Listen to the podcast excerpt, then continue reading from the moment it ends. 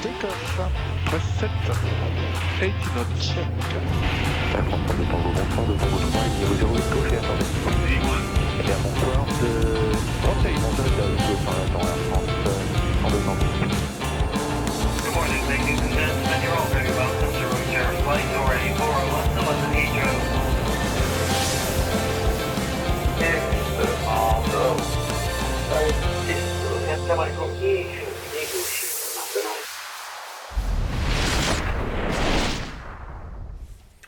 Et bonsoir à toutes et tous, soyez les bienvenus en ce mercredi soir, bienvenue au bar de la zone aéro. Bonsoir, Posez vos affaires. Bonsoir Sébastien, Ça va Nico? Ça va. Ravi de te retrouver, j'espère que tout le monde va bien. Et on a euh, MMG7F qui arrive avec un groupe de 1, Voilà. groupe très nombreux, bravo, bravo à toi. Et bienvenue. Euh, merci à toutes celles et ceux qui sont déjà dans le chat, il y a déjà du monde. j'ai une idée de sujet, tiens, on fera la fusée Ariane. Regarde, top, t'as vu? Ah bah avec le, le stylo? Ouais. Nico, un rien t'amuse. ouais. Euh, alors, bienvenue à Bloupa, Dave, Dave qui est là, Dave Jeanlin, notre ami Yurden, Fapom71, bonsoir. Euh, Freefly 30, notre ami Eric qui est dans la place, qui a volé cet après-midi. Et d'ailleurs, je vous invite à aller sur le Discord, tant qu'à faire. On va vous mettre le lien tout de suite dans le chat, ce sera fait, voilà. Et sur le Discord, il a mis des photos de son vol de cet après-midi. Il a ah d'accord. Ah, Voilà, vous avez Et- des photos du vol de cet après-midi de- d'Eric? Dans Et- le, sur le Discord. et il y avait de quoi faire parce qu'il faisait super beau aujourd'hui. Ouais, et ben Un allez petit voir. peu brumeux, euh, mais euh, il y avait sûrement des beaux trucs à faire. Exactement, il a mis euh, des photos au sol et en vol et bienvenue à Sky Shark. Ah, il il vient est passé au-dessus de chez moi. Ah bah c'est possible, Bah, il fallait klaxonner. c'est possible. Euh, J'en étais où? Badinter 18, Sky Flyer qui est là, Céline, bienvenue. Nouveau, Gwen, Gwen RCW, il vient de chez Thomas je pense, Gwen. hein. Et de chez Saver aussi, Marilou qui est là, Natabouille, euh, Namobinable, Pierre qui est là, Pierre qui est Pierre. Qui est là Ouais. Euh, Finger Gold, Jumpseat, salut Martin, je pense que c'est lui qui, se- qui se cache derrière. Sky Shark 29, on a vu aussi Joe Brabble, tout le monde est là, c'est magnifique. Bon, soyez les bienvenus en ce mercredi soir dans la zone aéro, comme d'habitude, une émission un peu exceptionnelle ce soir, on l'a annoncé ma cravate du coup depuis euh, pas mal de temps. Euh, un invité de marque ce soir qui va nous rejoindre tout à l'heure. Euh, le temps pour nous, ben, déjà de, voilà, de vous accueillir, de souhaiter la bienvenue euh, aux nombreux followers qui sont arrivés ces derniers temps. Je pense par exemple à Serge Beurier, Xo Boulen tout à l'heure qui est, venu, Electro DS 93, Spawn, Slack, Joachim, Valoz, enfin il y a beaucoup beaucoup de monde. Donc euh, merci à vous euh, de, de suivre euh, la zone aéro. N'oubliez pas que pour soutenir la chaîne, il y a deux manières de le faire. hein. La première, ben, c'est tout simplement de prendre un, un sub, un abonnement. hein. Ça se passe euh, sous votre écran. Vous cliquez sur bah, s'abonner et euh, sachez que les abonnements vont nous permettre, on espère, de financer un studio mobile qui nous permettrait d'aller euh, carrément à proximité des avions, dans des hangars, Faire des petits euh, reportages, ouais, sur place. faire même des émissions carrément. Et en direct, oui. Ouais, voilà, en, en direct euh, à côté des avions ou même au cœur des avions. Donc voilà, c'est l'objectif qu'on s'est fixé pour 2023. Pour nous aider à le réaliser, vous prenez un abonnement juste en dessous. Si vous avez Amazon Prime, bah, c'est gratuit. N'hésitez pas à le faire aussi. hein. Le Prime, il est ici. Vous cliquez, vous suivez la procédure et vous abonnez gratuitement. Et nous, ça nous aide. Ou encore, bah, il y a des petites coupures pub qui ont lieu pendant le- les émissions. Euh, vous pouvez rester pendant ces coupures pub, ou alors vous prenez un sub. Si vous êtes abonné, vous n'avez pas ces coupures pub. Voilà, donc il y, a les- deux manières euh, de, le faire. Voilà ce, qu'on pouvait dire. Euh, maintenant, quoi d'autre? Le programme. Programme pour la semaine prochaine. La semaine prochaine, on va rencontrer Isa, Isa Bazin, euh, qu'on aura la chance d'avoir avec nous, et on parlera organisation de meeting aérien. On rentrera dans le détail. Comment Ah. est-ce qu'un meeting aérien s'organise? Quelles sont euh, les procédures à suivre pour pouvoir ça.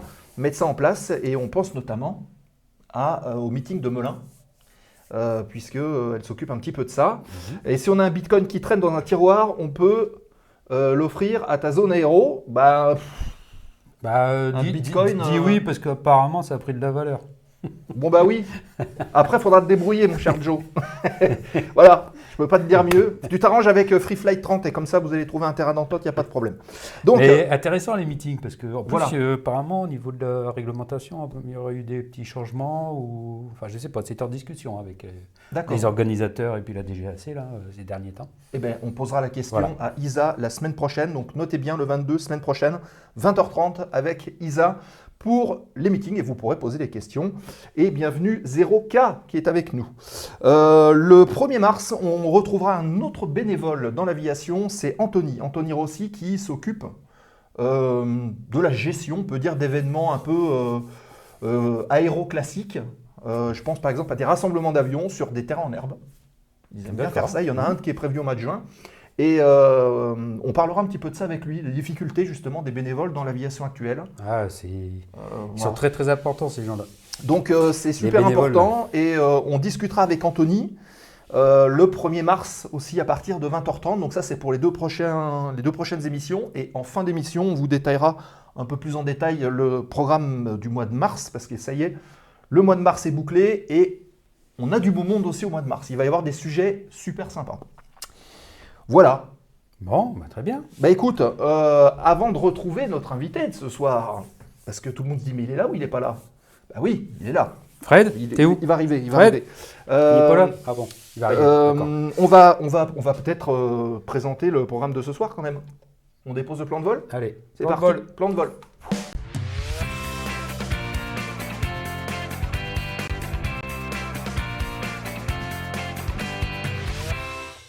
Plan de vol.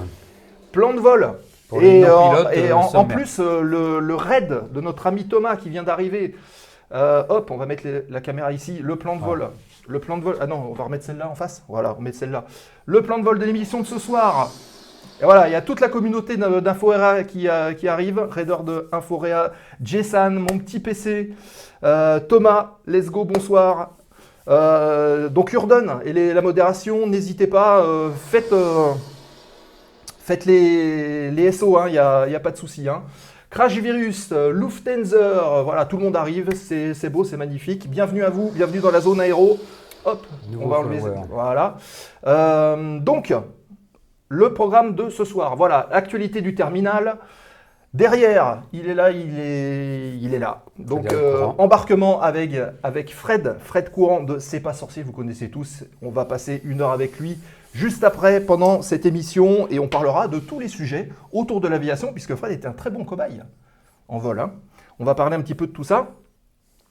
Euh, et puis, et puis, et puis, euh, bah, les cinq dernières minutes, la foire aux questions, remise de gaz. C'est une séquence qui est pour vous et euh, pendant laquelle vous pouvez bah, nous poser des questions, Poser des sur l'aviation, à l'invité. Oui, mais voilà, bon, c'est aussi, ouvert, Quand est-ce qu'on mange, par exemple, des questions comme ça, ou par exemple. où est-ce que j'ai mis mes clés de voiture Allez-y, hein. Après, euh, on, on se permettra de vous répondre comme on peut, Voilà. n'est-ce pas Après, euh, Bienvenue en tout cas à toutes et tous qui arrivent. Bonsoir Serge Bourrier, voilà, il y a plein de monde qui arrive. Dark Babar, soyez les bienvenus, posez-vous tranquillement, relevez les tablettes et on est parti pour une heure d'émission. Euh, on va tout de suite déclencher la première séquence qui est l'actualité du terminal comme d'habitude. Alors, que s'est-il passé donc? On enlève euh, le, le G1000 et puis on lance l'actualité du terminal.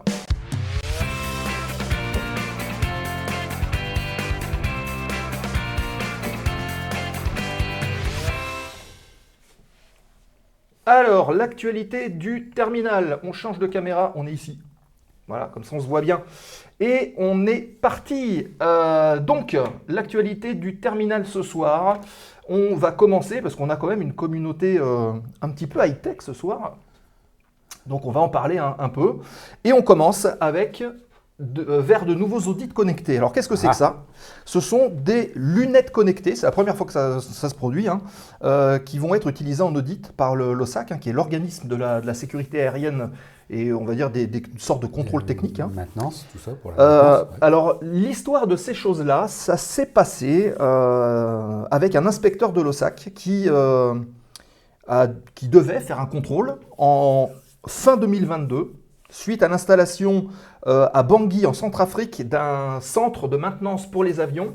Euh, donc ce centre s'est monté, ce centre d'ailleurs devait, euh, doit, même c'est un centre part 145 qui doit entretenir les avions de Aviation sans frontières.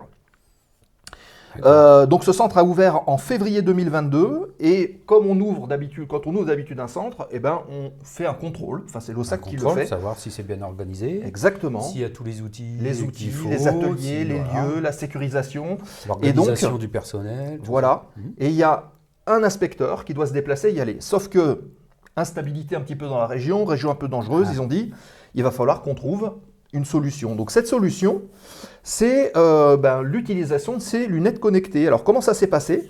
La direction des méthodes et des développements a mis en place euh, ce système avec des lunettes RealWear HTM1Z1 que vous voyez euh, sur l'écran, qui, sont produites par euh, société qui s'appelle Apav.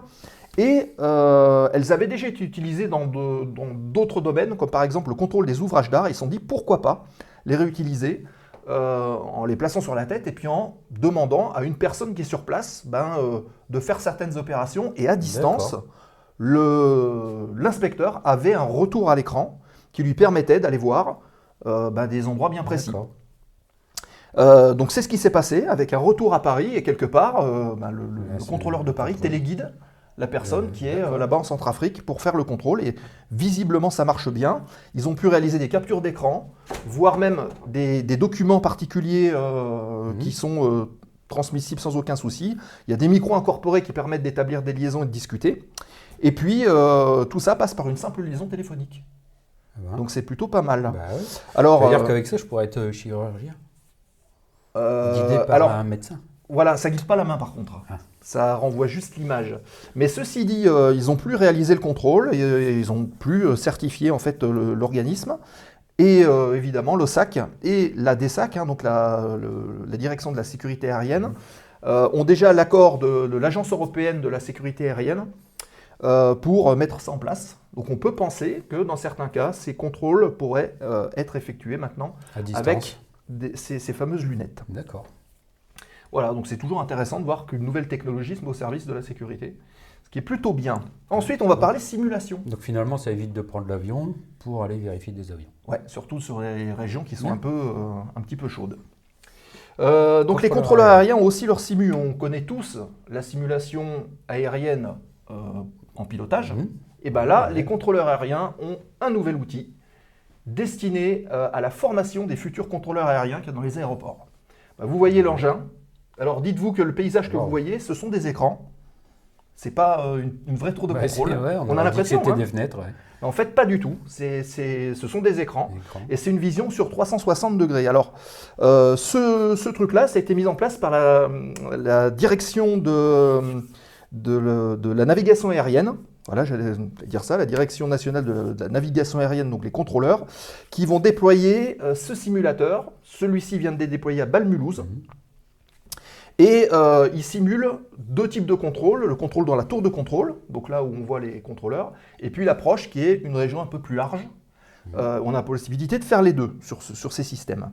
Donc euh, la config, ce sont des écrans qui font euh, 75 pouces, qui sont donc positionnés de manière verticale, et il y en a sur tout le tour pour simuler une vision à 360 degrés autour de l'aéroport virtuel, évidemment. Euh, Il y a possibilité de faire du suivi même de, sur le terrain, de voir ce qui se passe au sol, au en vol, Mhm. Pour- autour, Pour, diriger les avions sur les taxiways. Ouais. par exemple. Bien. Euh, Il y a euh, possibilité aussi de switcher de terrain. Donc c'est-à-dire qu'on peut très bien mettre les élèves en situation sur un euh, terrain mhm. et dire bah tiens maintenant on va te positionner sur l'aéroport d'Orly et boum on charge le- l'environnement Orly et on les fait Mhm. travailler sur cet environnement-là, par exemple. Euh, Il y a du vous êtes, hein. euh, alors il y a quelques questions qui arrivent. Euh, mon petit PC, vous êtes basé où? Alors bon, nous on est sur Nîmes, mais je sais pas si c'était ça la question. Oui. Voilà. Euh, ce serait super, un super setup pour faire du contrôle sur Ivao. Oui. Ah Oui, oui, tu m'étonnes. ça coûte cher à mon avis. hein. Pas d'écran sur Flight Ah bah, Radar, pourtant bien utilisé chez les Ops. Alors si, il y a possibilité dans le système de réimplanter des plots réels dans, dans le système pour faire comme si. Déjà, là, il y a 11 écrans. Donc, euh, Il y en a autant allez, on derrière. va dire que ouais, il y en a autant derrière. Quoi, donc, ça fait 22 écrans de 75 pouces. Ouais. Ça doit consommer hein, quand Il même. hein. faut avoir des bitcoins. hein. Ouais, puis il faut avoir des cartes, euh, des cartes graphiques pour, euh, pour faire tourner tout Ah ça. ouais. Euh, donc c'est la société UFA, le constructeur, hein, qui est euh, une association allemande et, euh, et américaine, qui a mis ça en place à partir de cahiers des charges liés à la formation initiale des contrôleurs. Euh, il va être développé dans plusieurs euh, autres aéroports. Je pense par exemple à Roissy-Charles de Gaulle, qui devrait arriver très bientôt, Orly, Nice ou encore Bordeaux. Donc ces systèmes-là vont être mis en place. Ils vont être un petit peu interconnectés pour partager un peu les plateformes. Et la formation des nouveaux contrôleurs sont assurées par les contrôleurs qui sont déjà en poste sur place. C'est une sorte de formation interne, mais avec des outils. Et l'avantage, c'est que ça va permettre aux futurs contrôleurs ben, de simuler des, si- des situations Mhm. d'urgence qu'ils ne peuvent pas euh, avoir euh, réellement. quoi, Ouais, hein. Voilà, Euh, ces systèmes existent déjà, hein, c'est pas une nouveauté, puisque la suite logicielle UFA est déjà développée dans plusieurs pays, notamment en Allemagne euh, sur DFS, hein, qui est l'organisme de contrôle euh, aérien allemand, euh, chez les Suisses avec euh, SkyGuide, euh, aux États-Unis et c'est l'Air Force qui l'utilise, au Canada avec NAV Canada, en Israël, à Hong Kong. Donc tout ça c'est déjà euh, mis en place. Et euh, cette suite logicielle va être compatible avec les systèmes actuels, les systèmes de, de vrais contrôles actuels. ouais. donc c'est plutôt bien. Et va être aussi compatible avec des nouveaux outils qui vont arriver, comme par exemple la reconnaissance vocale ou encore la réalité virtuelle. On va pouvoir encore plus s'immerger dans ces outils-là. Ça va permettre de tester en temps réel des procédures d'urgence, des situations, de durcir la météo, de mettre de la pluie, de modifier les visibilités, ou, et ou encore faire des tests de oui, des euh, scénarios, roulage, euh, voilà. enfin, sans, déclencher des sans porter la poisse, mais faire des scénarios euh, catastrophes, hein, parce que quand Ouais. tu as un, avi- un avion en l'air qui a des soucis, euh, le contrôleur bah, il doit bien gérer. hein, c'est ça. C'est ça. C'est pas évident. Alors donc j'en profite aussi pour dire à ceux qui sont pilotes là parmi nous, euh, bah, n'hésitez pas quand vous êtes sur un terrain contrôlé à demander à visiter la tour. Oui. Alors ne faites pas ça pendant les heures de pointe, mais euh, voilà, si les, les contrôleurs sont sympas, ils sont très souvent sympas. Ouais. Vous atterrissez, est-ce que c'est possible de venir faire un tour euh, à la tour? Ouais. Et puis bah oui. À la radio, il faut le demander un petit Ah, peu. faut un le demander à la radio. Si vous êtes- quand vous êtes voilà. sur le parking, vous, allez, vous avez un petit quart d'heure à. Alors, je m'adresse aux aéroclubs parce que pour les jeunes élèves, ça peut Ouais, être ça très peut être intéressant. intéressant. Ah, moi, je l'ai fait euh, à Vatry. Une fois, je m'étais posé Mm. à Vatry. euh, Alors, ce que j'allais dire, le fait pas forcément sur des aéroports euh, type, enfin des gros trucs type ah bah non, Orly, parce voilà, que là, ça va être voilà. chaud. Après, Mais sur des aéroports de taille moyenne, ça peut passer. voilà. N'hésitez pas à poser la question, là ça où il peut n'y a être pas bien. beaucoup de trafic. Bon, à Montpellier, je pense pas que ça. il y a beaucoup de trafic. Par contre, à Nîmes, euh, oui, il y a des temps morts à Nîmes de temps en temps. Je me souviens, il y a eu quelques temps morts où, Ouais. où il y avait possibilité de monter à la tour. hein. Euh, Je me souviens aussi à Merville, dans le Nord. euh, Ah ouais, il y a- On s'arrête et puis on demande. hein. N'hésitez pas, ou même euh, avec des, des agents office. ouais, aussi, ouais. C'est intéressant. Ben euh, oui. Ouais. Voilà. À Valence, par exemple. Pourquoi pas. voilà. Ok, on enchaîne avec le dernier sujet. On va parler un peu d'histoire avec toi, Nico. Nico Oui. Le 15 Ah bah, février. Alors le 1900. 15 février 1923. Alors oui, donc j'ai quelques notes hein, que tu m'as faites et puis que j'ai faites aussi. Qu'est-ce qui s'est passé le 15 février 1923 Donc euh, ben, on va parler de ce monsieur. Alors qui c'est ce monsieur? C'est Joseph Sadi Lecointe. Alors je ne sais pas si ça parle à certains de vous. euh, moi j'ai déjà eu des j'ai déjà vu des noms de rues, des noms d'écoles, tout ça, Sadi Lecointe. euh, voilà. Alors qui c'est ce monsieur? Eh ben, c'est un aviateur qui a eu son brevet en 1911 du brevet numéro euh, 431. Et en fait, c'est un Français qui a battu énormément de records du monde. Des records d'altitude et des records de, vitesse. Et donc, on va parler de, ce record de vitesse le 15 février 1923. Alors, en altitude, euh, sur un spa d'Herbemont, il avait, par exemple, battu le record à 8155 mètres, hein, deux, fois le, deux fois le Mont Blanc, presque. hein. Plutôt pas mal. Vois. Et après, il avait battu le 30 octobre 1923. Il faut rappeler aussi l'époque. hein. Les années 20, euh, 1923, euh, les avions. euh, C'était pas les mêmes. C'était pas. y a la guerre, elle est finie que depuis trois ans. Bon, c'est vrai que ça avait fait un bond technologique pendant la guerre, mais bon. Et donc, il a été monté à 11 145 mètres d'altitude. Hein. Euh, alors, il est connu aussi pour avoir gagné des coupes, la coupe, euh, les coupes Dutch de la Meurthe, de la Meurthe et les, les coupes Gordon Bennett aux États-Unis. hein. Euh, alors, les records du monde qu'il a aussi effectué, 8 records de vitesse. Donc, euh, le 7 février 1920, 275 km/h. Alors, ça vous paraît pas extraordinaire, hein, mais. Encore je une fois, il faut replacer rappelle, hein. ça dans l'époque. Voilà, 1920. hein. Euh, 296, 313 km le 12 décembre. Et le 15 février 1923, donc exactement il y a 100 ans, Mm. Il a, il a volé à la vitesse de 375 km/h. Ok. Voilà, donc il a battu le record du monde. Alors qu'est-ce qu'il est devenu ce monsieur? Alors, euh, donc il avait eu son brevet en 1911, donc il a fait la guerre 14-18, Mhm. d'accord? Et en fait, c'était le premier avion français à avoir été euh, touché par l'ennemi Ok. euh, le 7 euh, août, le 7 août 1914, donc euh, quatre jours après la déclaration de guerre. Oui, pas de chance. Donc euh, voilà, sur Blériot, parce qu'à l'époque c'était ça, au début de la Mhm. guerre, c'était des Blériot, hein, c'était des bois étoiles. Et donc c'est le premier avion français qui s'est fait toucher. Donc après il est devenu instructeur, il a formé beaucoup de pilotes, hein, de, beaucoup d'as, hein, comme euh, Coiffard par exemple. Et puis voilà, Deux- deuxième guerre mondiale, bah, il a fait, il était dans la résistance en fait. Ouais. Euh, voilà, il faisait partie du groupe avec Jean Moulin. Et, euh, et puis bah, malheureusement pour beaucoup de gens à cette époque-là, bah, il s'est fait arrêter en juillet 44 et puis euh, il a été libéré, mais suite à- au mauvais traitement qu'il avait reçu Ouais. en prison par les Allemands, bah, il est mort quelques jours après sa sortie de prison. Quoi, en D'accord. 44. Ok. Voilà, Bah voilà, donc un, euh, c'est un héros de la, de la résistance, c'est pour ça que vous, avez, vous en avez certainement entendu parler et, euh, pour ça en fait. D'accord. Mais c'était un très, grand aviateur, donc euh, Voilà, donc les Pour 100 les ans records de, de vitesse, de son euh, record de vitesse. voilà. C'est- beau à dire. Alors, quelques petites réactions dans le chat.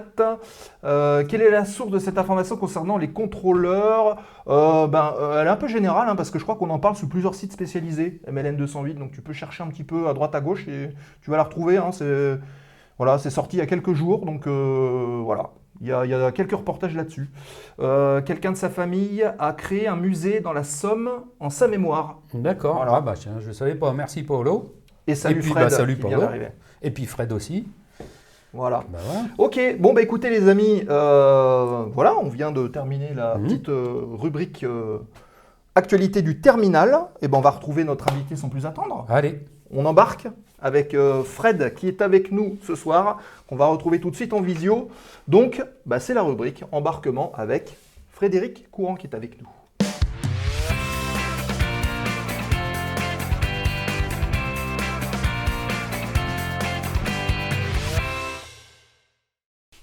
Et donc, on va switcher, hop, avec Fred, qui devrait apparaître, si tout va bien. Alors, hop, il est là. Alors, nous, on le voit, mais par contre, euh, pourquoi ça n'apparaît pas On va vous voir, hein. Bougez pas, bougez pas, on va régler le, le petit problème. Vous, vous le voyez ou pas? Non on a perdu Nico. Non, Nico, il est là. On va retrouver, euh, on va trouver Fred. Je ne sais pas par contre pourquoi. Hop. Euh, pourquoi on va pas Fred? Ça fonctionne. Ah, on entend entend. Fred. On entend Fred. Fred, tu nous entends? Bah, je vous entends bien, ma caméra est allumée, Ouais. Alors hop. Je. je me Voilà, c'est bon. Il est là. C'est bon. Le problème est réglé. Bonjour Fred. Bonjour Fred. Bienvenue dans la zone aéro. Merci à toi. Merci à vous. Ça nous fait très plaisir et je crois que le chat est particulièrement content de te retrouver. Il y a beaucoup de fans. Ouais, il y a beaucoup de fans dans le chat. Déjà nous, mais euh, dans le chat, il y a- il y a beaucoup de fans, Ouais. effectivement.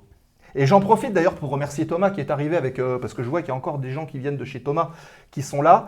Euh, ah oui, peux-tu augmenter un petit peu le son? Oui, bien sûr. Voilà, là ça devrait fonctionner. Hello Fred, quel plaisir. Voilà, il y, a- il y a tout un tas de choses là dans le chat. Le son de Fred a un petit souci. Non, normalement on doit l'entendre. Vous avez. Bah, on va faire un petit essai son. Est-ce que vous m'entendez? Super, j'ai du retard. Est-ce que vous entendez bien, les amis, dans le chat? 5 sur 5. 5 sur 5. Bah voilà. Ah bah voilà. Ah, donc bah, ça parfait. marche parfaitement. Super. Euh, oui, donc je remercie euh, Thomas de Inforea qui a euh, une chaîne assez sympa lui aussi, hein, qui fonctionne euh, sur le principe de la réparation de matériel et récupère du matériel informatique. C'est même lui qui nous a donné notre tour de streaming. Donc merci à lui Ah oui, oui. déjà pour ça, pour le raid. Et en plus, il prend le matériel, il le répare. Et quand il est réparé euh, sur Twitch, il le donne aux associations, aux écoles. C'est bien. Donc c'est plutôt Une sympa. bonne, euh, C'est du bon recyclage. Donc ouais. merci Thomas pour tout ce que tu fais. Euh, on attaque Bah oui. euh, Eh ben on va faire une Monsieur petite Fred est là. hein. présentation. on va faire une petite présentation. Donc Ah la tradition dans la zone aéro, on enlève notre caméra. Et Fred, bah, tu as une minute pour présenter Fred Courant par Fred Courant. Waouh Une minute, c'est c'est beaucoup trop. Ouais, ouais, on va essayer de faire avec. Il y a une belle carrière dessus. pas, il y hein. en a- y, a- derrière. il y en a peut-être un, un certain nombre qui, qui, qui nous ont et qui m'ont découvert dans dans d'autres périodes, peut-être quand ils rentraient de l'école euh, euh, pour regarder C'est pas sorcier. Donc Voilà. bah, moi je suis journaliste. euh, je suis devenu journaliste scientifique. En fait, au départ, je suis journaliste. Euh, je suis pas scientifique, pas plus que mon camarade Jamy d'ailleurs. Et euh, on est devenu, malgré nous, euh, journaliste scientifique. Euh, voilà, on a fait C'est pas sorcier pendant 20 ans. Ça a été de mémoire 560 émissions. Euh, Après, ça s'est arrêté, ça a duré 20 ans. Je vous le disais, ça s'est arrêté en 2013-2014. Et derrière, on a monté avec euh, une partie de l'équipe de, de C'est pas sorcier un site qui s'appelle L'Esprit Sorcier, euh, une chaîne YouTube. Et là, on a lancé il y a un peu plus d'un mois une chaîne sur euh, Orange Free et, euh, et Bouygues euh, qui s'appelle L'Esprit Sorcier TV, qui va se développer gentiment, où, Oui. où- où- où on, on aborde tous les sujets qu'on aime bien, c'est-à-dire la science en général et euh, l'aéronautique euh, en particulier. Ah, Voilà. Ah, très bien. ah bah ça, ça nous intéresse beaucoup. Ça, ça reste toujours un, il y a toujours un petit côté science au niveau de l'aéronautique. hein. C'est vrai que c'est, ça reste Tout le temps, magique. bah hein. Il y a oui. toujours le côté magique de l'aviation qui fait que bah, ça reste toujours ne- dans la partie science en fait. Eh ouais. Eh ouais. On- on- pour, pour la voiture, on dit pas ça par exemple. Si, il y, a des- il y a- il y y a- il y a des chaînes qui passent beaucoup de temps à faire des programmes voitures hein, aussi. hein. Ouais. Oui, après, bon, il y a Ah ouais. toute euh, l'étude Bon, aérodynamique. en tout cas, en, en tout cas, c'est vrai que tout ce qui est aéronautique et spatial, c'est un terrain de jeu super hein, pour, euh, pour, euh, pour des journalistes parce qu'il y a plein de choses à raconter, il y a plein de choses que les gens ignorent. Euh, tout le monde prend l'avion ou au moins l'avion de ligne une fois de temps en temps, mais il y a plein d'histoires extraordinaires à raconter. Et nous, la chance qu'on a en fait en faisant ça, c'est- pour ça qu'on est des vénards en fait, c'est qu'on a la possibilité de rentrer dans les coulisses Oui. euh, donc d'aller voler, d'aller dans les cockpits. euh, je pense qu'il y a beaucoup de personnes qui rêvent de d'aller dans le cockpit d'un- avion ou de donc euh, donc voilà, c'est une vraie chance. Et puis euh, côté émotion forte, euh, c'est souvent assez garanti quoi. Ouais. Surtout sur. Oui, Alors oui. je parle moins des, des- moins des avions de ligne, mais oui, euh, bien sûr, oui, euh, avions de chasse, euh, voltige, etc. Là, là c'est super. Ouais. Vous avez fait tout le tour de l'aéronautique en fait, avion de chasse, avion de ligne, qu'est-ce que niveau avion. Après, vous avez fait quoi aussi? Ouais, bah, en, en avion, ah, je me suis, j'ai j'ai essayé de compter sur les 560 émissions. On a souvent, alors euh, parfois, on, alors, à l'époque où en plus il n'y avait pas de drone qui était utilisé, moi j'utilisais très souvent, alors c'est pas bien pour le bilan carbone, je sais, mais on utilisait très souvent l'hélico Ouais. euh, pour, pour toutes sortes d'émissions, hein, parce que l'hélico, c'est quand même un, un engin extraordinaire pour pouvoir faire des, des prises de vue. Et sinon, sur les émissions où on était vraiment euh, branché sur des thèmes aéronautiques, ouais, bah, moi j'ai fait euh, l'avion de chasse, euh, j'ai fait euh, donc Alpha Jet, Mirage 2000, j'ai fait du vol 0G, ça c'était sur Ah oui, ah euh, Airbus A300. Euh, j'ai volé avec la patrouille de France. J'ai volé avec l'équipe de France aussi euh, de l'armée de, de voltige. Extraordinaire. Qu'on a eu d'ailleurs, on en avait parlé. Je crois que la avec eux. patrouille euh, les appelle les danseuses. Ils sont sur le même. Ouais. Ils sont- Il y a un petit jeu entre eux euh, comme ça. Avec notre ami Euh, Popov. Ouais, j'ai volé. Alors là, on a volé. Ouais, c'était plus du transal. On, on, on- on ouvrait l'arrière du transal. Ça fait un magnifique tremplin pour euh, sauter en parachute. Mhm. Euh, ça, c'est pas mal, mais c'était avec les commandos, les commandos marines. Euh, Qu'est-ce qu'on a fait? J'ai volé pas mal avec euh, la latte aussi, euh, en hélico. On a des Ouais. bons souvenirs là-dessus. Enfin, enfin voilà quoi. On- ouais, c'était. euh, Des, de, de beaux Et, souvenirs. Alors, et- et donc du coup maintenant, dans le même esprit, vous continuez donc sur euh, la chaîne, sur la, sur la science. L'esprit sorcier. euh, euh, Et d'ailleurs, merci Absolument. Qui vient de mettre tous les liens là. L'espritsorcier.org. Eh ben voilà, Esprit Sorcier. Alors, ouais, je disais tout à l'heure que cette chaîne, je fais un petit peu la, la promo au passage, vous m'en voulez pas. Non, Cette non, chaîne, on, on l'a ouverte il n'y a pas longtemps. C'est sur euh, ceux qui ont une box euh, free, c'est sur euh, le canal 111. Ceux qui ont Bouygues, c'est le canal 122. Et ceux qui ont, pardon, Orange 111, euh, free, c'est euh, s- euh, 220 et Bouygues, c'est 122. Et on peut, parce que nous, on a toujours été des adeptes de la diffusion gratuite de, la connaissance, on voulait être dans les bouquets gratuits, donc c'est accessible gratuitement. Et en plus, quand vous allez sur notre site l'espritsorcier.org, vous pouvez voir le programme pour le moment en linéaire. Il n'y a pas les replays. Euh, c'est juste des petits problèmes techniques qu'on est en train de régler, mais vous pouvez voir la chaîne euh, en linéaire et, voilà, ça s'appelle l'esprit sorcier parce qu'on essaye de faire perdurer l'esprit de ces pas sorciers, c'est-à-dire euh, partager toutes ces choses extraordinaires à, découvrir dans tous les domaines de la science bah, avec le plus grand nombre. Voilà. Ouais. Mmh. Et d'ailleurs, alors attends, juste une minute, on va euh, regarder parce qu'il y a beaucoup de réactions dans le chat où on nous dit merci bah, pour ces moments, merci pour la culture, merci à, toute l'équipe de C'est pas sorcier. Euh, il y a des gens qui nous disent on a beaucoup appris avec vous. Euh, vous nous avez aidé pour réviser nos contrôles au collège pour certains. Mon grand-père m'enregistrait tous les C'est pas sorciers. Il y avait plusieurs dizaines de VHS que je ne pouvais pas regarder pour qu'on les découvre ensemble. Ah bah voilà, ça c'est des belles anecdotes. Euh, voilà, il y a plein de choses. On les enregistrait sur le décodeur jusqu'à remplir l'espace dispo. ah, tu pourrais lancer un petit sondage parce que moi, pour être sincère, c'est une émission qui me manque beaucoup hein, parce que je le trouvais très, très intéressante. Euh, je, lance un petit appel s'il y a des enseignants euh, parmi les, personnes qui, qui, regardent ce soir. Euh, faites gaffe quand même, parce que moi, je rencontre, bah, on continue à faire notre travail, donc on circule beaucoup. Moi, je mmh. rencontre euh, bah, des gens bah, un peu partout, quoi, euh, dans les gares, dans les aéroports aussi, ou au supermarché. Et je rencontre des enfants, alors les parents avec leurs enfants, ont 6-7 ans, qui connaissent l'émission parce qu'ils la regardent ou sur YouTube ou parce que les parents ont la collection. Et euh, souvent, je leur demande, mais où est-ce que vous... Alors, où ils ont la collection à la maison Où c'est? Ben, On la regarde à l'école tout le temps et tout. Alors, je dis aux enseignants, faites gaffe à un truc quand même, la science, ça évolue. Et il y a des choses qui sont peut-être plus tout à fait exactes dans, dans, ce qu'ils diffusent. Ça va vite, hein, hein ça va vite. Il faut, faut, juste euh, faire attention à ça. On ne voudrait pas devenir des diffuseurs de fake news malgré nous. Oui, c'est ça. Oui, c'est vrai, que, hein? vrai que la science évolue quotidiennement. Bah, elle hein. évolue très vite, surtout actuellement. Hein. les mm. technologies, euh, tout, tout, évolue très très vite. Donc, euh, donc voilà, mais enfin, on est très content aussi que ça, ça continue à être utile. Voilà. Fapom, le papa de ma compagne, ne ratait pas une seule émission en Italie. Fierté nationale. Pour dire. Quel CV aéronautique, ça fait rêver. Voilà, donc euh, voilà, il y, a, y a, des ah connaisseurs. Hein. C'est vrai, vous avez, vous, avez vous avez piloté sur des. Enfin, vous avez piloté, vous êtes monté dans des beaucoup plus de types d'avions que, que beaucoup de pilotes parmi nous. Quoi. Bah, c'est ça qui est assez incroyable même. Je me souviens quand, quand j'avais la chance de voler sur des avions de chasse, je discutais forcément avec les mécanos mhm. de, de, de, ces avions. Et j'avais un peu honte parce qu'ils me disaient euh, bah, Moi, j'ai jamais volé dessus. quoi.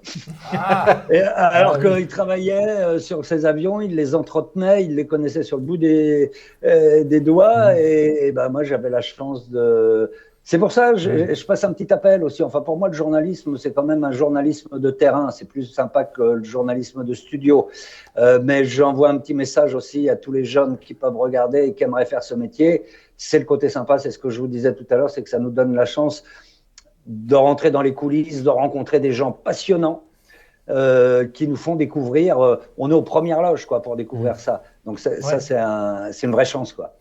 Et en fait, journaliste de terrain, en fait, en fait, euh, il n'y aura pas de fake finalement, il n'y aura pas d'invention, puisque le journaliste, il est sur le terrain, il est en contact avec les vraies personnes, donc... Euh, ouais, il, Est, il, est, forcément en contact avec les vraies personnes. C'est mm. là que tu ressens le, les choses, c'est là que tu ressens les émotions, c'est là que tu vois les gens travailler.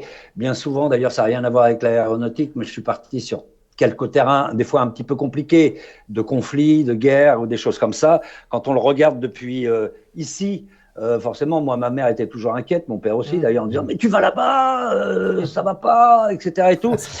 et en fait, bon, faut pas faire n'importe quoi, évidemment. Ce sont des mmh. terrains, bon, tu es moins tranquille que quand tu. Mais, mais finalement, quand tu es sur le terrain, tu vois les choses différemment, tu t'organises différemment. Bah, c'est un peu comme quand tu prépares un vol. Hein. Euh, quand, tu, quand tu pilotes, je suppose, tu fais pas n'importe quoi. Tu regardes la météo, tu regardes l'état de ton avion, tu fais tout ça quand tu vas faire du journalisme de terrain, tu fais attention aussi à, toutes ces choses-là. Ça se prépare et c'est le côté qui est super sympa dans le métier. D'ailleurs, c'est que tu vas pas faire n'importe quoi, tu prépares les choses. Ouais. Alors justement, euh, dans le cadre de, bah, des émissions, par exemple, c'est pas sorcier. Comment est-ce que euh, tu mettais ça en place peut-être avec les pilotes en amont ou comment ça se passait? Il y avait euh, l'équipe de production qui partait avant le tournage et qui s'arrangeait sur les plans à avoir? Comment comment c'était architecturé? Ah ouais, euh, c'est une émission où il y a énormément de choses qui se passaient en préparation. Pour faire une émission de 26 minutes comme celle que vous avez pu voir, en moyenne, une émission, c'était deux mois de boulot. Euh, et, et une grande partie du travail, c'était la préparation. Il y avait toujours un journaliste, un réalisateur en préparation, et Jamie et moi, toujours derrière. On est, de toute façon, nous, on préparait aussi, on, on participait. On pouvait pas tout préparer parce qu'il y en avait Ouais. trop à faire. On en faisait 40 par an parfois. 30, entre 30 et 40, mais euh, donc on avait super équipes autour de nous, mais nous on, on écrivait aussi les émissions, on avait besoin de comprendre, parce que des fois sur les sujets on était totalement ignare du sujet. Donc on avait besoin de passer beaucoup de temps en préparation pour pouvoir raconter ensuite l'histoire en sachant de quoi on parlait. Donc sur bah ouais, c'est vrai que tout ce qui est aviation, ça nécessite en réalisation un petit peu plus de préparation parce que tu viens pas mettre des caméras comme ça sur un hélico ou un avion. Euh, c'est plus dangereux que sur une auto-tamponneuse. Mhm. Euh, donc, donc, faut faire un petit peu attention. C'est beaucoup de préparation. Moi, j'ai adoré et j'aimerais continuer d'ailleurs. J'ai adoré euh, voler avec avec l'armée de l'air, avec les pilotes de l'armée de l'air, parce que c'était toujours d'une grande précision la préparation. Donc, il y avait, euh, pour répondre à ta question, une équipe qui partait un peu avant, repérée, on revenait, on continuait à bosser, on s'est dit, ah bah ouais, on a vu, on peut faire ça, on peut faire telle prise de vue, tu peux être dans un Alpha Jet, être suivi par deux autres Alpha Jet, parce que un Alpha Jet qui fait un break tout seul, Mm. en fait, ça te donne rien à l'image. Mm. T'as pas de référence. Par contre, un Alpha Jet qui fait un break et les deux autres Alpha Jet qui vont tout droit, là, tu as une belle prise de vue. Et tout ça, ça se prépare. Bah, c'est comme euh, on les voit se préparer euh, à la patrouille de France. Les gars, ils sont concentrés, ils répètent, ils révisent euh, tous- les mouvements. On fait tout ça ensemble. Et ça, c'est vachement intéressant. Et après, bah, moi, je suis un peu livré à moi-même quand je suis dans un Alpha Jet ou dans un Mirage 2000 parce qu'il y a le pilote qui est devant. Et moi, je suis derrière, je me débrouille tout seul avec la caméra, avec mes textes que j'ai à faire. Des fois, euh, ça se coup dur quand même. Et en même temps, je dois garder un œil sur, euh, sur ce que peut donner l'image. Donc, il m'arrivait des fois de dire, ça m'a étonné, au pilote, euh, on peut pas la refaire avec les avions un petit peu plus proches. Mhm. Et en, allez, j'en sais rien, mais pour moi, c'était en l'espace de 30 secondes. D'un seul coup, tu as les deux autres avions qui arrivaient derrière et que tu voyais complètement collés. Et là, tu te dis, waouh, quel boulot incroyable, quoi. Quelle précision ils ont. Ouais. Et, et c'est euh, génial, c'est épatant. Enfin, voilà. C'est très intéressant. Est-ce que tu as eu le temps d'apprécier en fait ces vols-là? Parce que, comme tu viens de dire, en tête, tu avais les images, tu avais le texte, tu avais le, le scénario de l'émission en Ouais, fait et aussi. on- on voit Est-ce que tu arrivais à en apprécier en fait euh, les vols Ah bah ouais. Euh, euh, au au contraire, ça t'enlève peut-être un peu du stress parce que je pense que si tu montes derrière euh, un pilote dans un avion de chasse et tu te dis bon alors c'est parti maintenant et tout, tu dois penser qu'aux trucs qui font peur. Moi j'avais tellement de choses à faire dedans. De toute façon, euh, les sensations, euh, tu peux pas ne pas les ressentir. Tu es obligé de les ressentir. Tu te prends des jets, euh, donc euh, voilà. Tu, non seulement tu te prends des jets, mais tu ressens aussi des choses extraordinaires. Quoi. Quand tu grimpes comme ça avec avec un Mirage 2000 euh, en accélération dans les nuages, que tu ressors des nuages et tout, tu es réellement dans un jeu vidéo, mais tu es dans le réel. Donc tout ça, tu le ressens. Mais en même temps, comme j'avais des choses à faire, c'est-à-dire qu'à des moments bien précis, j'avais des textes que je devais faire. J'ai pas de prompteur. Hein, euh, dans ces moments-là, j'ai juste une caméra devant moi. Que des fois, ça tire un peu sur le larynx euh, parce que tu viens de faire quelques boucles. Donc, euh, euh, tu es tellement concentré à tout ce que tu as à faire. Ouais, j'ai vraiment pris en plus un réel plaisir. Il y a- il y a- c'est bien. c'est- ouais. et, et en même temps, c'était un moment très complémentaire et, et tu sens quand tu es en vol là-haut des moments de complicité avec les pilotes avec qui tu bosses Mhm. parce qu'on est en liaison et tout le monde est concentré euh, sur ce qu'on a à faire. Dans quel but De ramener les meilleures images et de faire les meilleures prises. Mhm. Et donc, c'est un travail qui est super intéressant. À la fois, tu bosses et en même temps, tu, tu profites quand même, euh, tu profites des choses. Ouais. Ouais, ouais. Ouais. J'étais. Alors, c'était quoi Il y a des, quelques réactions, ça fait rêver évidemment. Euh, il y a une, une question très intéressante de Free Flight qui dit euh, euh, As-tu eu peur une fois lors d'un vol? Ah ouais, mais, mais pas par exemple dans un avion de chasse. Euh, je pense que la première fois où j'ai volé sur un, un Alpha Jet, c'était à Tours, avec les instructeurs de Tours. Euh, là, je crois qu'ils se sont dit, le petit journaliste de service, là, on va le bastonner un peu. Ah oui, d'accord. Donc, ils m'ont pas raté. Euh, mais j'ai pas eu peur. Mais par contre, euh, on a fait deux heures de vol. euh, Je suis redescendu. J'étais bien KO. Mais j'ai eu des peurs qui étaient pas liées. ouais, j'ai deux, trois anecdotes où qui était davantage lié euh, au, au fait qu'on qu'on vienne injecter une caméra euh, dans un, à un moment où le pilote a besoin de se concentrer et pour nous faire plaisir, il va essayer de faire quelque chose et là, en hélicoptère en particulier. Je me souviens, on volait à Pau euh, de nuit euh, sur un Puma à l'époque qui existait encore, je crois qu'il vole plus, et on faisait une séquence dans l'émission sur les hélicoptères. Il y, a- une séquence qu'on fait sur le vol nocturne où on est toute lumière éteinte, évidemment, puisque c'était de la préparation de vol de commando. Mhm. Donc, euh, euh, le- le- on ne doit pas pouvoir voir de l'extérieur euh, l'hélico. Donc, tout est éteint. Le tableau de bord est éteint aussi. Et nous, on a des lunettes de vision nocturne qui amplifient. Oui. Et à un moment donné, moi, je suis entre les deux pilotes. Et euh, je leur dis, ah, ce serait bien si on pouvait, avec la caméra derrière, euh, suivre une ligne, peut-être une route et voir. Parce que j'étais allé derrière rejoindre mon caméraman pour voir si le dispositif de, de vision nocturne, on- si on le mettait devant la caméra, si oui. ça donnait quelque chose à la caméra. Et là, on regarde dans l'œil de la caméra et c'était génial parce qu'il y avait une toute petite route et euh, il y avait euh, des petits réverbères. C'était presque une route de campagne. S'il y a trop de lumière, c'est éblouissant. Et donc, ça marche. Et je demande au pilote, c'était un gars qui avait 6000 heures de vol, hein, euh, donc euh, c'est pas un débutant. Hein, et, je lui dis, est-ce qu'on peut continuer comme ça parce que ça marche et tout? Il me dit, ouais, ouais, pas de problème, on y va. Enfin, tout ça avec des casques, bien sûr, parce qu'on s'entend pas. Il y a la porte arrière qui est ouverte. Enfin, voilà. Et on y va. Et euh, il m'en voudra pas si je raconte l'anecdote, mais je pense que c'est nous qui sommes venus. J'étais avec l'armée, hein, donc des gens qui sont hyper rigoureux. Et en fait, il est sorti de la zone de vol, d'entraînement Ah oui. euh, des hélicos, et on est rentré dans la zone d'entraînement des transals qui étaient eux-mêmes en vol nocturne, tout feu éteint. Ah oui.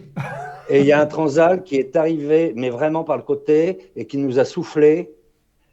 Et là, immédiatement, parce que moi j'avais aussi la tour, euh, enfin j'étais branché avec euh, les pilotes et tout, on a été rappelé euh, bah, à l'aéroport, vite fait, à l'aérodrome, euh, mais c'était très très chaud. Ouais. Et je pense que bien souvent, et moi j'en ai souvent discuté avec des journalistes ou avec des caméramans que j'ai rencontrés dans le boulot, je leur ai toujours dit faites gaffe quand vous bossez en hélico parce qu'on va perturber. En montagne, ça nous est arrivé. Hein. Euh, on est en hélico, on suit une paroi rocheuse, c'est vachement beau. Tu montes le long de l'aiguille du midi, c'est extraordinaire. Et tu vas dire tu veux pas te rapprocher encore un peu et encore un peu et encore un peu. Et je pense que tous les pilotes sont des grands professionnels, mais à un moment donné, on peut venir les perturber, euh, faire des choses, leur en demander trop et rentrer dans une zone de risque qui Ouais. n'était pas nécessaire en fait, Ouais. où tout le monde est là pour se faire plaisir en même temps. Euh, pour dire ouais on va ramener la plus belle image et tout et euh, non faut faire gaffe et moi j'étais très très vigilant là-dessus et je disais au caméraman c'est comme quand tu te poses avec un hélico euh, sur une pente ou dans la neige etc et tout il y a des procédures à respecter qui sont indispensables. J'en ai vu qui sortaient de l'hélico et qui euh, mettaient les mains en l'air parce qu'ils étaient contents quoi d'arriver. Ouais.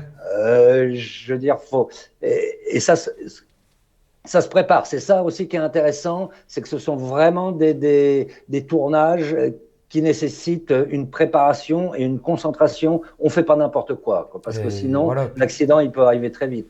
Puis le respect de ce qui est effectivement, de ce qui a été décidé en fait. euh, Euh, moi, moi, je disais toujours aux pilotes, c'est toi le patron. Ouais. Même Ouais. si euh, le caméraman ou moi, on te dit tu peux t'approcher et tout, tu nous fais, t'es pas là pour nous faire plaisir, c'est toi le patron. Parce que nous, on connaît pas ton métier et euh, on va toujours t'en demander un peu plus pour avoir la meilleure prise de vue. Ouais. Et, et ça, c'est important à fixer dès le départ. Ouais. Voilà. Surtout qu'en plus, à l'époque, c'était pas non plus les moyens technologiques qu'on a aujourd'hui, je, je suppose. En termes de, cam- de caméras embarquées aujourd'hui, euh, attends, on parle de GoPro. À l'époque, le- le- les, les, les matériels étaient plus lourds, c'était plus volumineux, Bah, ça nécessitait plus d'in- d'installation. Bah ouais, alors où, où tu as les fameuses boules Westcam qui s'installent en Mm. dessous, que tu as, mais là, il faut des gros, gros moyens de production. Sinon, bah, tu prends ton meilleur pote caméraman qui est acrobate et, et tout, et qui monte sur le patin de l'hélico. Hein. Ah oui, Le, le, le générique du camion, oui. euh, vous voyez qu'on a tourné euh, dans l'Aubrac, en fait, où on voulait un paysage euh, vraiment désertique, sans rien et tout. Bah, nous, à cette époque-là, en 1992, désolé, mais c'est un super caméraman qui est sur le patin de l'hélico, qui fait le suivi et on reprend le plan très très souvent. Aujourd'hui, avec un drone, ce plan-là, allez, en une heure maximum, il est en boîte, quoi. Ah ouais. Même en une demi-heure, il est en boîte. Ouais, c'est ça. Donc Alors- oui, c'était et puis c'était des caméras beaucoup plus lourdes. Ouais, c'était Betacam là sur l'épaule. Bien sûr. Ouais, ouais. Ouais, trucs Bien sûr. En fait, vous étiez deux à profiter des vols, quoi. Le caméraman et vous. Ouais, ou des fois tout seul et avec euh, ce qu'on appelait des. Bah maintenant c'est simple, hein, ces petites Oui. caméras, on appelait ça des paluches à l'époque. D'accord. Et, euh, et ouais, bah oui, forcément, c'est c'est en équipe euh, plutôt réduite parce que tu n'as jamais beaucoup de place. Hein, euh, même dans le cockpit d'un- d'un triple 7, euh, bah, on n'était que deux en fait, Mhm. hein, euh, derrière le pilote, le copilote. Ouais, je me souviens d'une émission où vous étiez parti euh, dans le cockpit. euh, C'était en Martinique, je crois. Et puis. euh, je sais plus. Ah ouais. Martinique. Ça, c'était assez drôle, mais je pense que ça se ferait plus maintenant. Parce qu'on a vu aussi la différence. Évidemment, il y a eu le problème des attentats, il y a eu tout ça. Donc, Ouais. euh, les Mhm. portes sont extrêmement fermées. Et c'est normal. Mais nous, à l'époque, on pouvait. Alors, euh, c'était, il y avait toute la sécurité et tout, mais on n'avait pas besoin. Des fois, un pilote disait Ah, il y a l'équipe, euh, bah, elle va chercher l'équipe de C'est pas sorcier, on va les mettre dans le cockpit, etc. Et tout. Il n'y avait pas autant de, de procédures et tout. Et je me souviens, alors là, c'était une émission. On allait en Martinique pour faire une émission sur la plongée sous-marine. On, on profitait de tout ça. hein. On essayait avec euh, de pas faire trop de gaspillage. Donc, on allait là-bas en avion. On s'est dit On va faire une émission sur le 747. Ah, C'est D'accord. la première, ah, 747. Et j'étais avec un pilote et on était en vol de croisière à un moment donné. Et il y a des séquences où on dit, bon alors, euh, comment ça se pilote un 747 Euh, Comment tu fais et tout? Et il, me- il me passe, il me met à sa place. Je prends le manche et il me montre. Et c'est parti qu'en plein. Habituellement, quand on est en vol de croisière, l'avion il va tout droit et on fait pas ça, quoi. Ouais. Et là, pour aller d'un côté sur l'autre, on était au-dessus de l'Atlantique et on donnait des coups de manche comme ça sur le 747. On partait comme ça. Au bout d'un moment, il me dit bon, on va peut-être arrêter parce qu'ils se demandent tous derrière ce qui se passe quand même. donc tu es en train de nous dire que ton premier vol, enfin en, en tant que pilote, tu l'as fait sur 747 Bon, je sais plus, non, peut-être sur un petit avion, mais ouais, Ah. il m'avait passé le manche, oui. C'est Bon, vrai enfin, qu'il vous faut être savez jaloux bien. là dans le chat. hein. Mais non, mais vous savez très bien, il y a, il y a un- il y a un copilote à côté. C'est pas moi qui pilote. Enfin, je, je- oui, je, pouvais le manœuvrer, mais, mais euh, les conditions de sécurité étaient là. Quoi. Ouais, d'accord. Euh, Il y a une de- question là, qui vient d'arriver de Durden qui nous dit euh, c'est quoi les sensations les plus folles? Je pense que tu as rencontré. Est-ce que c'est le vol en jet ou c'est le fameux 0G dont on, on parlait tout à l'heure? Bah, c'est complètement l'opposé, justement. Parce que je crois qu'en. En, je crois que. Je sais plus si c'est sur Mirage ou sur. euh, j'ai dû me faire un 7,5 ou pas loin de 8 en G. Ah ouais Et par contre, sur un vol 0G, par définition, comme son nom l'indique, tu es en impesanteur. Donc, t'as- t'as- si t'as- tu ressens des G au moment de la ressource. Mhm. Hein, c'était bon. Je pense que vous savez tous comment ça se passe, mais pour ceux qui connaîtraient pas, euh, c'est une parabole hein, qu'on fait comme ça. Hop, et on redescend. Et c'est pendant la descente qu'on est en impesanteur dans l'avion. Et quand on prend la ressource, quand on arrive comme ça et quand on remonte, là, on prend des G forcément. Mm. Ça, c'est vraiment le moment où il faut pas bouger, il faut pas bouger la tête, faut rien faire. Sinon, il y en a beaucoup qui sont malades à bord à Ouais. cause de ça. Mais d'un seul coup, quand tu es projeté comme un caillou comme ça et que tu es en impesanteur, bah là, tu pèses plus rien. Et, et ça, c'est vraiment une sensation qui est surprenante. Peut-être qu'on l'a tous vécu euh, quand on est enfant ou quand on est parent d'enfant et qu'on s'amuse sur une balançoire, une fraction de seconde, Mmh. quand on se jette en haut de la balançoire, et une fraction de seconde, on jette plus rien. Ou pour ceux qui n'ont pas eu de chance, quand un, un ascenseur descend un peu trop vite, non, ou un trou d'air dans un avion, par exemple, Mmh. dans, dans un grand porteur. Mais, mais ça dure une fraction de seconde. Alors que là, ça dure 30 secondes. Hein. Ouais. Et t'es en impesanteur pendant 30 secondes et il y a un truc, moi je l'avais vu en image, mais que je pouvais pas imaginer, c'est que il y a un gars qui, qui pousse, ou toi tu t'appuies sur, euh, sur le- le- le- la paroi de l'avion et tu pars. Mhm. Tu traverses l'avion comme ça, quoi. Et tu Mhm. pèses jamais rien. Ou, ou alors tu te mets euh, comme ça avec tes jambes euh, et quelqu'un te prend et te fait tourner et tu tournes et tu n'arrêtes pas de tourner. Et ça, c'est une sensation, je dirais, qui est assez agréable, mais qui est surprenante. Et je pense qu'on, à la rigueur, on pourrait la ressentir un peu quand on fait de la plongée, quand on s'amuse comme ça. Mais malgré tout, quand tu es en plongée, tu sens le fluide autour de Mm. toi qui est quand même beaucoup plus dense. Euh, donc, c'est des sensations qui sont totalement à l'opposé. Ouais, il n'y en a pas une plus que l'autre en fait. hein. Non, non, non, non. Mais euh, c'est moins souffrant d'être en 0G que de se prendre euh, Ah oui. 8G. Ouais, oui, c'est sûr, sûr. Euh, Après- au bout d'un moment, 8G, euh, je comprends, euh, t'es es fatigué. hein. Après, j'ai- j'ai vu qu'il y avait des vols un peu plus calmes quand même en planeur ou en ballon. Ouais. Et là, il y a, il y a Joe Brabble qui Ah. dit que, que Fred est un gars qui peut dire J'ai fait du vol 0G lorsque Thomas Pesquet était en CM2. Ouais, mais, mais, te- mais Thomas Pesquet, je sais que maintenant il pilote. hein, il pilote Oui. euh, le, le- euh, je pense que c'est toujours l'Airbus à 300. euh, c'est la 300 qui sert de 0G. Je sais qu'une fois de temps en temps, euh, Thomas doit euh, le piloter. Alors il y a un, un truc qui m'a fait marrer. Moi, le jour où je faisais du, du 0G, j'étais avec un caméraman qui lui aussi bah, était en apesanteur avec moi. Donc c'était un petit peu le bordel, Ouais. excusez-moi de le dire, parce que chacun se barrait dans son sens. Donc on avait deux instructeurs qui nous maintenaient quand même pour réussir à faire les plans. Et on a dû faire 33 paraboles. Et au bout d'un Ah oui. moment, on a, on, on- on a tout fait. Et on m'a dit, va faire un tour dans le cockpit, ça vaut le coup. Et dans le cockpit, c'était un pilote. Alors, c'était pas Thomas.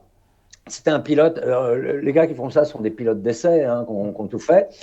Et c'est impressionnant dans le cockpit parce qu'on volait au-dessus de, de- de- d'Arcachon, euh, de la dune du Pilat. Donc, euh, tu montes à 8000 et puis d'un seul coup, tu redescends à 2000 et tu fais des trucs comme ça, etc. Et tu descends et tu piques hein, sur le bassin d'Arcachon. Tu es vraiment dans un Airbus et tu piques et tu te dis, c'est un truc de ouf. et euh, le pilote, euh, pourtant, alors sur Airbus, c'était pas des joysticks, hein, c'était. Alors je sais pas si c'est lié au fait que c'était un A300, mais c'est bien un manche qu'il avait, où il était équipé avec un manche. Et en fait, il pilotait son manche avec des, des ficelles. Ah ouais? Alors lui-même, D'accord. évidemment, il partait en apesanteur, avec, avec, il était retenu par ses bretelles, mais il, il- il- il s'était mis des ficelles toutes simples, hein, des bouts de ficelle pour tenir son manche. Et je lui dis, mais pourquoi tu fais ça quoi, et tout? Il me dit, bah, j'ai un pilotage qui est beaucoup plus souple Ah ouais quand je suis en apesanteur. Et donc, Ah c'est ouais, curieux. Hein. Bête, ouais. Ouais, ouais. Ouais, c'est une sorte d'amortisseur. euh, Ah ouais, pas bête, hein. je sais pas, je sais pas, mais euh, donc, euh, ouais, c'est- euh, ça vaut le coup, ça vaut le coup. Ouais, et puis 33 en plus, quand même. Ouais, je pensais pas que c'était. Ouais, si, c'est des cycles. Je sais plus pourquoi exactement ils en font euh, 33, mais ils font des cycles. Alors justement, on- on- enfin, tu nous parlais de, de ces fameux sujets en alpha jet, de ces G positifs. Est-ce que tu t'imposais une préparation physique avant de faire ces tournages-là Ou c'était bon, bah on y va et on voit comment ça se passe? Ah non, bah alors euh, tu t'imposes une, euh, une préparation physique. Nous à l'époque, quand même, moi, sur le terrain, euh, avec C'est pas sorcier, on avait pas mal de préparation physique parce que quand on faisait pas ça, on pouvait partir en forêt aussi. On crapahutait tout le temps avec du matériel un peu dans le dos. On faisait aussi de la montagne. Bon, euh, moi je fais pas mal de sport, j'en fais un peu moins aujourd'hui, mais euh, je non. On avait quand même la condition physique. Je pense que quelqu'un, sans être un athlète hein, non plus, mais je pense que quelqu'un qui, euh, qui, qui a une préparation physique, ça va. De toute façon, tu passes des tests hein, quand tu es civil. Hein. Ouais. Euh, bah ouais, tu, tu, tu passes des tests pour voir quand même si, si tu es en bonne santé. Bah, avant, alors c'est pour euh, au cas où tu te ferais un coup de siège éjectable parce que Hmm. t'es pas à l'abri de ça. C'est peut-être là que c'est le plus impressionnant, c'est qu'avant d'aller faire un vol, tu as un instructeur qui te met dans un cockpit euh, d'avion de chasse. Et évidemment, tu es sous un hangar, donc tu vas pas. Mais tu as toute la procédure de. Tu apprends à t'éjecter. Mm. Et sur l'Alpha Jet, c'était un peu compliqué parce que première procédure, c'est tu tires au-dessus. Si au-dessus, ça marche pas de mémoire, tu tires en dessous, tu avais une poignée en dessous. Et si le- la poignée en dessous ne marche pas, le truc, c'est le pilote retourne l'avion, les verrières s'ouvrent et tu te laisses tomber. Quoi. Et là, tu te dis, si on en arrive là, C'était pas le jour à se lever. quoi. Mais donc, justement, pour en revenir à ça, comme il y a toujours ces risques de.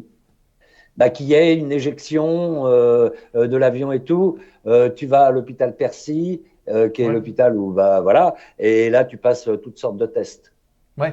Ah ouais. Tout- toutes sortes de tests physiques. euh, on te fait des radios de la colonne vertébrale. euh, je ne sais plus combien de radios de la colonne vertébrale, au cas où tu serais éjecté, pour constater derrière si tu as eu un tassement ou pas de tassement. Enfin, c'est quand même. Aussi, tu t'y prépares. hein. Ouais. Tu t'y prépares. Ouais. Ok. Ah, Oui, et donc, bah, je reviens sur une question. Il y avait pas euh, les plus beaux souvenirs. Là, Euh, qui a- Ouais, et alors il y a, il y a celle-ci, il y a Pierre qui nous demande comment s'est fait le choix entre Fred et Jamy de qui restait avec Marcel et qui allait sur le terrain, et en l'occurrence dans les avions.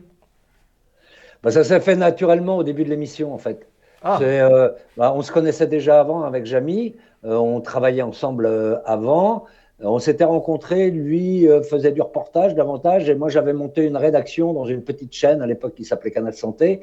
Et euh, moi j'ai toujours préféré faire ce métier-là sur le terrain.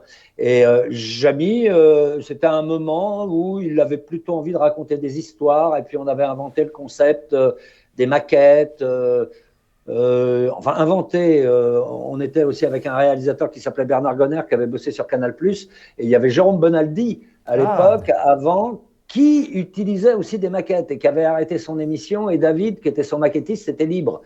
Et donc, euh, bah, Jamy disait, moi, ça me plaît bien de raconter des choses comme ça. Et moi, je dis, mais attends, moi, je rêve qu'une seule chose dans mon boulot, c'est d'aller tester des choses sur le terrain et tout. Mm. Donc, naturellement, ça s'est fait comme ça. ok, D'accord. très bien. Ça s'est fait, ouais. Et il y a une autre petite question justement qui est en lien avec ça. À quoi ressemblaient Marcel et la petite voix? Ah bah, la petite voix, c'est facile.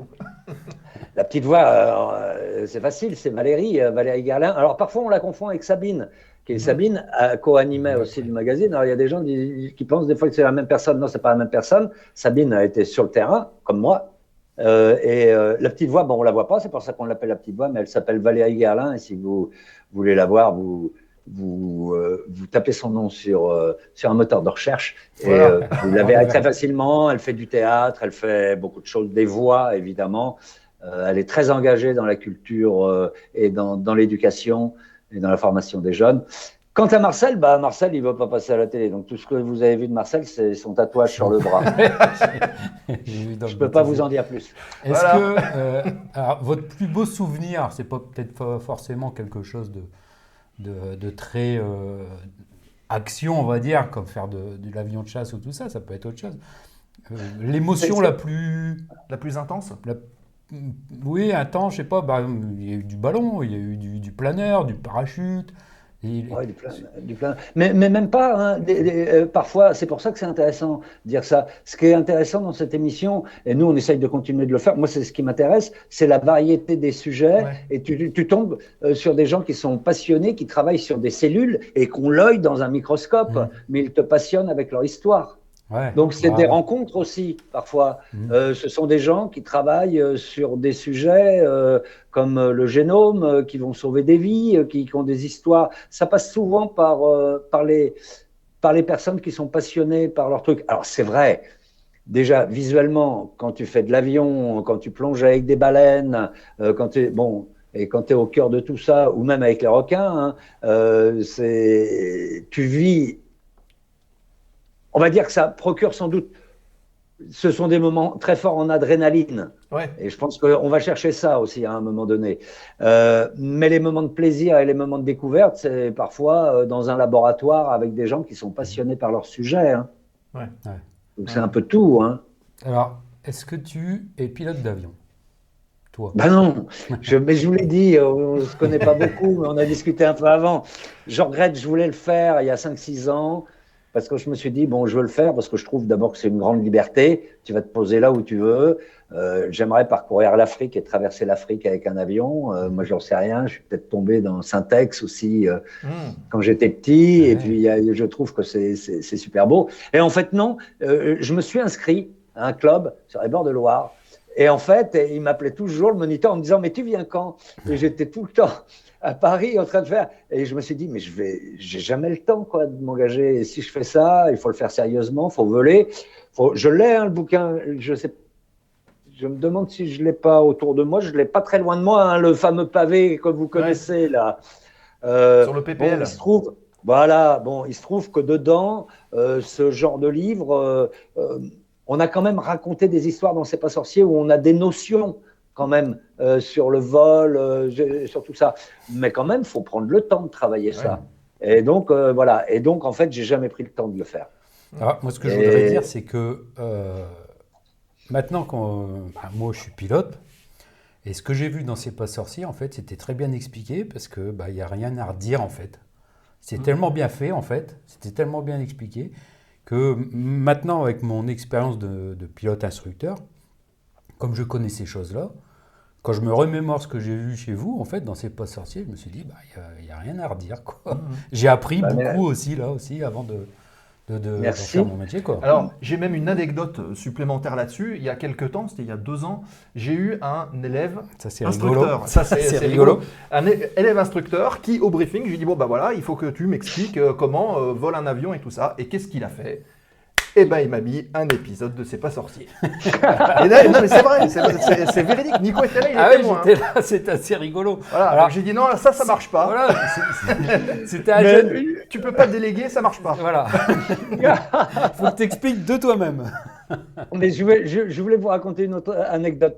Ça fait toujours plaisir d'entendre ça. ça. veut dire, vous, vous, savez piloter. Euh, euh, nous, c'est pas notre cas, mais euh, c'est pas que notre travail. Il y avait toute une équipe derrière euh, qui bossait et qui préparait les trucs et tout.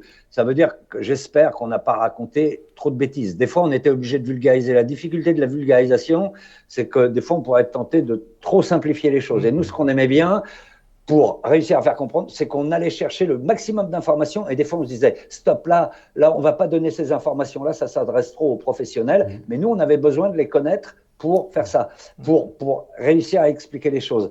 Et j'ai rencontré pas mal de pilotes d'hélico qui m'ont dit ce que vous venez de me dire, eh ben moi j'ai commencé par regarder euh, dans les premiers cours ou les, la première formation le c'est pas sorcier sur les hélicoptères. Et je peux vous dire qu'un des trucs qui est pas simple à expliquer, ça c'était le boulot de Jamie, mais nous, on- bah, moi je connaissais les manips de Jamie par Mhm. cœur, parce qu'on les préparait ensemble, euh, c'est le rotor, le, le- le fonctionnement d'un rotor avec le vent apparent. C'est pas simple du tout. euh, la vitesse du rotor avec les vents, etc. C'est pas simple du tout à expliquer. Et on était vraiment content parce que c'était une émission qui était utilisée dans les clubs d'hélico. Et là, on s'est dit bon bah au moins ça sert à quelque chose, au même titre que l'émission sur les châteaux forts, elle était plutôt Mhm. diffusée euh, euh, à la maternelle, quoi. Ouais. Ouais. Ou- Ah ouais. ou C'est ça. Donc c'est une émission qui pouvait s'adresser à des gens en formation ou qui pouvait s'adresser euh, aux beaucoup plus petits quand on traitait de l'œuf et de la poule, quoi. Ah bah vous avez certainement euh, provoqué des vocations hein, avec euh, cette émission-là. Ah oui, c'est c'est- oui, c'est certain. Peut-être. Ça, c'est certain. Ouais. Et euh, merci aux abonnements là, qui viennent d'arriver. Merci à Jumpseat qui offre 5 abonnements à la communauté. Et à Thomas aussi qui a pris un abonnement niveau 1. Merci à vous les amis. Euh, euh, oui, donc oui, des vocations euh, totalement. hein. Mhm. Euh, Ah, Il y a, je y énormément de gens qui en aéronautique disent Ah bah oui, euh, pour comprendre l'importance, euh, on a eu à regarder des épisodes de C'est pas sorcier parce que il y avait les maquettes et, et Mhm. c'était euh, c'était physique, c'était visuel. Et d'ailleurs, il y a une réaction de Free Flight qui nous dit Le maquettiste de C'est pas sorcier nous avait fait des têtes de roquettes factices montées sur le Skyraider qui était basé à Avignon. Ah bah. Tu vois, comme quoi C'est quoi, c'est quoi ça, cette histoire? Le, Alors, le, j'ai- le maquettiste David, ouais. de C'est pas sorcier nous avait fait des têtes de roquettes factices qui étaient montées sur le, le Skyraider, donc l'avion qui était basé à Avignon. Un avion de Ah bah collection qui, à Avignon qui était basé et il fallait refaire les roquettes en dessous des ailes pour euh, des fausses roquettes. Et c'est David, c'est David apparemment, qui a fait qui les a ça. Apparemment, ouais. ouais. Eh ben, très bien, mais David, c'était un, un artiste hein, Mm. euh, qui, euh, qui devait. euh, parfois, ce qui est étonnant avec lui, c'est que, bah, je sais pas, tu lui donnes un, un bouchon, une feuille d'alu et il te fait un magnifique petit satellite, quoi. Ouais. Ben ouais. Et souvent, on nous a demandé, je sors un peu du sujet, on nous a souvent dit, elles sont où les maquettes, vous pouvez pas nous les donner, etc. et tout, dans des écoles. Et malheureusement, on en a donné quelques-unes quand on pouvait, mais malheureusement, on pouvait pas parce qu'elles étaient bien souvent fabriquées. Euh, elles étaient des fois plutôt fragiles. Ouais. Euh, Jamie devait les manipuler. Et C'était pas des, des maquettes qui pouvaient être manipulées par énormément de personnes. Et en plus, elles étaient fabriquées dans des matériaux qui étaient absolument pas conformes. hein. Mm. Euh, on ne pouvait pas les donner. Donc, je sais qu'elles ont pas mal fait rêver, ces maquettes-là, mais on ne pouvait pas les partager. Il y, a, il y a eu des fois où des maquettes où il y a eu des gros fails justement où on devait s'attendre à quelque chose et puis du coup ça n'a pas du tout marché. Puis bah faut trouver Ouais. une autre solution. Un peu Mais comme ouais, un ouais, pilote parce qui doit se dérouter. Oui, il y, avait par exemple des trucs, mais vous connaissez bien le phénomène, euh, des vents chauds et des vents froids et des choses comme ça. Mhm. Quand vous êtes sur un plateau, quand Jamy faisait une maquette par exemple, et il avait besoin de, de- il y avait un phénomène d'air euh, qui, qui se passait et tout. Quand tu as tourné toute la journée, et que tu as des gros projos, à l'époque c'était pas des LED, hein, quand tu as des Mhm. gros projos qui te chauffent le plateau et que ton plateau est devenu très chaud, etc. et tout, tu as des manips qui marchaient plus à cause de ça parfois. Ah ouais, d'accord. Ouais, d'accord. Ah oui. Eh Bah, ouais, oui, Euh, donc, ou, ou alors, et puis euh, en général, David ou Marcel étaient planqués sous l'établi avec des trucs. Bah, Il y a forcément euh, des. Ça marchait pas toujours du premier coup. Hein. Ouais. Non, non, il y a même des fois où où fallait retravailler la maquette parce que ça ça ça, ça marchait ça pas. ouais. Alors, ça Ouais. représentait combien de personnes justement derrière toute cette équipe, euh, euh, entre les personnes qui faisaient euh, l'éclairage, enfin toute l'équipe de C'est pas sorcier, c'était combien? Bah, ça dépend. Euh, moi, sur le terrain, c'était équipe réduite pour les raisons dont on a parlé. Des fois, on peut pas partir à nombreux. Mm. Euh, et puis, euh, et puis le reportage sur le terrain, bah, ça coûte cher aussi. Donc, et puis voilà, on n'était pas une émission de prime time. Et puis, c'était très bien comme ça. Donc, on partait plutôt en, équipe soudée, façon commando. Et là, on était nous en tournage 3, 4, grand maximum 5, 5, si. Et puis euh, en plateau, c'est complètement différent. Enfin, quand je dis en plateau, tout, tout, tout les, tout- toute la partie camion, Ouais. euh, où là, on peut déployer. Bon, je vais révéler un secret à personne si je dis que c'était pas une émission qui était faite en direct. Hein, c'était pas possible. euh, je sais pas. Donc, euh, c'était très scénarisé. Moi, j'enregistrais tout avant Jamy. Mais je connaissais les lancements que je devais faire à Jamy, je savais précisément ce qu'il allait dire et lui me relançait derrière. Et Oui. lui, il tournait après. Et sur toutes les parties où on tournait la partie camion, il y avait des équipes euh, plus importantes, forcément. Ouais. Parce qu'il y avait les maquettes à s'occuper, il y avait plus de caméras, il y avait, il y avait tout ça. Mais bah, sur 20 ans, il y a forcément beaucoup de personnes qui sont passées dessus, mais c'était euh, à un moment donné en permanence une trentaine de personnes qui bossaient dessus. Ouais, ça fait quand même un bel effectif. hein. Ouais, ouais, ouais. Et, et- et là, donc, euh, l'esprit sorcier, là, maintenant, vous, vous allez utiliser beaucoup plus d'images de, synthèse ou... Oui, ouais, ouais, on utilise beaucoup plus d'images de synthèse. D'abord, les maquettes, c'est compliqué. On voulait pas reprendre complètement le concept non plus. Et puis, euh, et puis voilà, on aimerait bien faire beaucoup plus de reportages euh, sur le terrain, mais c'est un secret pour personne de dire qu'aller tourner sur le terrain, c'est le plus intéressant pour moi, mais c'est aussi beaucoup plus cher. Mhm. Parce Ouais. que c'est des déplacements, c'est du temps, on tourne beaucoup, c'est beaucoup plus de temps de montage derrière et tout. Euh, donc, nous, on développe une chaîne pour le moment qui a pour but. Enfin, on a, moi, je rencontre tellement de gens passionnés, et quand je dis des scientifiques, c'est au sens large. hein. C'est des scientifiques, c'est des techniciens, c'est des gens qui sont passionnés par leur métier. Au moins, dans cette chaîne, on veut leur donner la parole et qu'ils viennent nous raconter leur métier. Donc, on fait pas mal de talk shows avec, euh, mais très imagés. Ouais. On est en train de les tourner. Là, c'est une émission qui s'appelle Science en question. Et, euh, et on, invite des, des, des, gens, des, ingénieurs, des techniciens, des, euh, des scientifiques dans, dans tous les domaines qui nous racontent. Et on essaye, bien évidemment, d'illustrer avec des images leurs propos parce qu'on fait quand même euh, du visuel. Donc, on a envie de voir, voir les choses, qu'on voit des cellules ou qu'on voit des avions ou qu'on voit autre chose. On les illustre au maximum. Mais on fait pas mal de talk euh, en, en faisant venir sur le plateau. J'avais vu l'émission, justement, sur la matière. C'était... euh, Ah faut- ouais faut, faut que je la revoie, parce que la matière, c'est quand Ouais. même assez... euh, c'est un sujet Ouais. assez pointu, quand même. hein. Ouais, absolument. Ouais, ouais. Mais on- euh, ça, c'est dans les grands dossiers qu'on peut trouver. Euh, on on s'est amusé aussi à en faire un sur l'ord- l'ordinateur quantique. Euh, C'est un peu chaud Mm. euh, à, à travailler. Mais ouais, on aime bien toucher à ces sujets-là parce que ils sont complètement d'actualité. L'intelligence artificielle, c'est complètement d'actualité. C'est dans notre quotidien tous les jours. On en a plein de l'intelligence artificielle sur nos smartphones. Mais on- nous, on aime bien raconter comment ça marche, ce Oui. qu'il y a dans le cerveau d'une intelligence artificielle et comment euh, cette intelligence artificielle fonctionne et comment elle est éventuellement capable d'auto-apprendre. On aime bien raconter ça, euh, pour, pas seulement pour le plaisir de raconter, mais je- on pense, et c'était le but de C'est pas sorcier, qu'il est important de savoir comment les choses marchent Mhm. pour avoir une distance derrière et se dire, euh, après aborder des questions davantage euh, sociétales ou éthiques, jusqu'où on va, qu'est-ce Ouais. qu'on fait et comment on s'en méfie ou pas. Mhm. Oui, voilà, c'est vrai que c'est important. hein. Mais Parce que là, il y a eu un sondage euh, sur les, euh, les jeunes qui croient que la Terre est plate, quoi. Donc, Oui, oui, je voilà. pense qu'il faut insister. 10%, hein. Ouais, c'est- 10%, c'est- ouais, beaucoup, même- ouais, ouais, c'est c'est- beaucoup. c'est ouais. pas rien, Donc, hein. euh, Euh, ouais. je pense que ouais, des émissions sur la science, je pense qu'il faut en faire. hein. Mhm. Je pense que voilà, c'est. Oui, c'est sûr. Mais euh, on n'est pas très loin aussi de, de la formation en, en aviation, hein, parce que c'est aussi ça. Il y a beaucoup de démonstrations, Mhm. de constatations, et si on ne comprend pas pourquoi on fait les choses et comment ça fonctionne, ben, euh, on retient rien. Et on ne sait pas où on Ben, va. Ben, c'est, nous, on a toujours pensé, ça a toujours été un peu, même inconsciemment, ce qui nous a guidés, c'est de donner du sens aux choses. Parce que tu, bon, je pense qu'on a tous vécu euh, la même chose, parfois, pas tout le temps, heureusement, mais à l'école, de se dire, mais pourquoi on apprend ça? Pourquoi on me dit d'apprendre ça? Pourquoi Alors que si d'un seul coup, on commence par vous montrer à quoi ça sert, Mhm. eh ben, je pense que naturellement, tu apprends beaucoup mieux la façon d'y arriver. Parce que tu trouves du sens. Ah, Bon, c'est notre approche, hein, elle est pas, il y en a d'autres, mais euh, nous, on trouve que c'est important de donner du sens aux choses. Et euh, c'est important.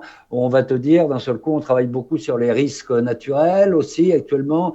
On va te dire, bah, si jamais tu es face euh, à une inondation euh, ou à, bah, vous êtes à Nîmes, alors vous connaissez euh, Ouais. ce qu'on appelait euh, les, les, les, les Cévenols, Cévenols. euh, les épisodes Cévenols qui, qui dépassent largement les Cévennes euh, maintenant. Hein, c'est truc. Mais on dit euh, faites ceci ou faites cela et tout. Moi, je pense qu'il faut commencer par expliquer scientifiquement la rapidité euh, de ces phénomènes, pourquoi ils arrivent comme ça, quelles peuvent être leurs conséquences et tout, et de l'expliquer scientifiquement. Et à partir de là, tu vas te dire ah ouais, d'accord, je comprends. Donc je me prépare mieux éventuellement à faire ça, sans dramatiser les choses. Hein. Ouais. Ça, c'est pas pour faire peur, hein, mais se dire ah ok, et si je construis mon truc, vaut mieux que je le construise quand même comme ça. Voilà. Euh, c'est un peu dans ce sens-là, quoi. quand, ouais. euh, Ben, trouve c'est ça, c'est exactement la même Ouais, approche. ouais, c'est- être devant, être en avance, C'est anticiper. c'est comprendre euh, pour aller au-delà de sa peur, quoi. Mhm. C'est ça. Ouais. Euh, Il y avait une, une petite question tout à l'heure, je ne l'ai plus dans le chat, mais je l'ai vue, où euh, quelqu'un demandait euh, si un remplaçant devait te succéder dans quelques années, quelles études il faudrait qu'il fasse et euh, quels conseils tu pourrais lui donner? Il y a- Ça, c'est quelqu'un Alors, qui veut ta Ah, ça. je sais pas, hein, c'est dans le chat, hein, donc moi je relève. Alors, bon, euh, il y a tout. Hein. Euh, il, est- il existe de très bonnes écoles de journalisme euh, en France. Ou euh, pas forcément les plus grandes qu'on connaît, euh, comme le CFJ à Paris ou, euh, ou, ou à Lille, qui est une très bonne école, mais il y en a d'autres. Euh, Il y a des IUT euh, qui, qui permettent de former. Euh, Il y a tout ça. Alors, c'est vrai qu'aujourd'hui, un journaliste, euh, peut-être plus que euh, dans la génération de Jamie et moi, un journaliste aujourd'hui, on va lui demander de tout faire, souvent pour des problèmes économiques, malheureusement. On va lui demander de savoir faire de la caméra, donc d'avoir un peu de formation technique. On va lui demander de savoir écrire quand même un minimum de choses. On va lui Moi, je pense que les premières choses, tout ça, c'est de la technique. Tout ça, ça s'apprend. Si tu rencontres un bon prof et tout, ça s'apprend. Moi, je pense que tu peux devenir journaliste même si tu n'as pas ton bac. Euh, c'est pas le problème. C'est pas un métier compliqué, journaliste, en fait. Hein. Bon, faut faire gaffe, faut pas faire euh, trop de. Mais c'est pas un métier compliqué. C'est un métier où il faut d'abord être curieux Mhm. et faut ensuite pas se contenter de tendre le micro à quelqu'un pour le, interviewer quelqu'un, parce que ça c'est facile de dire, ah bah alors expliquez-moi, c'est quoi votre problème, parce que là tu as la personne en face qui va te déblatérer son problème. Mais il faut d'abord comprendre le sujet. Donc, Mhm. faut être curieux et faut déjà bien se renseigner sur le sujet et comprendre le sujet. Mais tout le monde est capable de tout comprendre.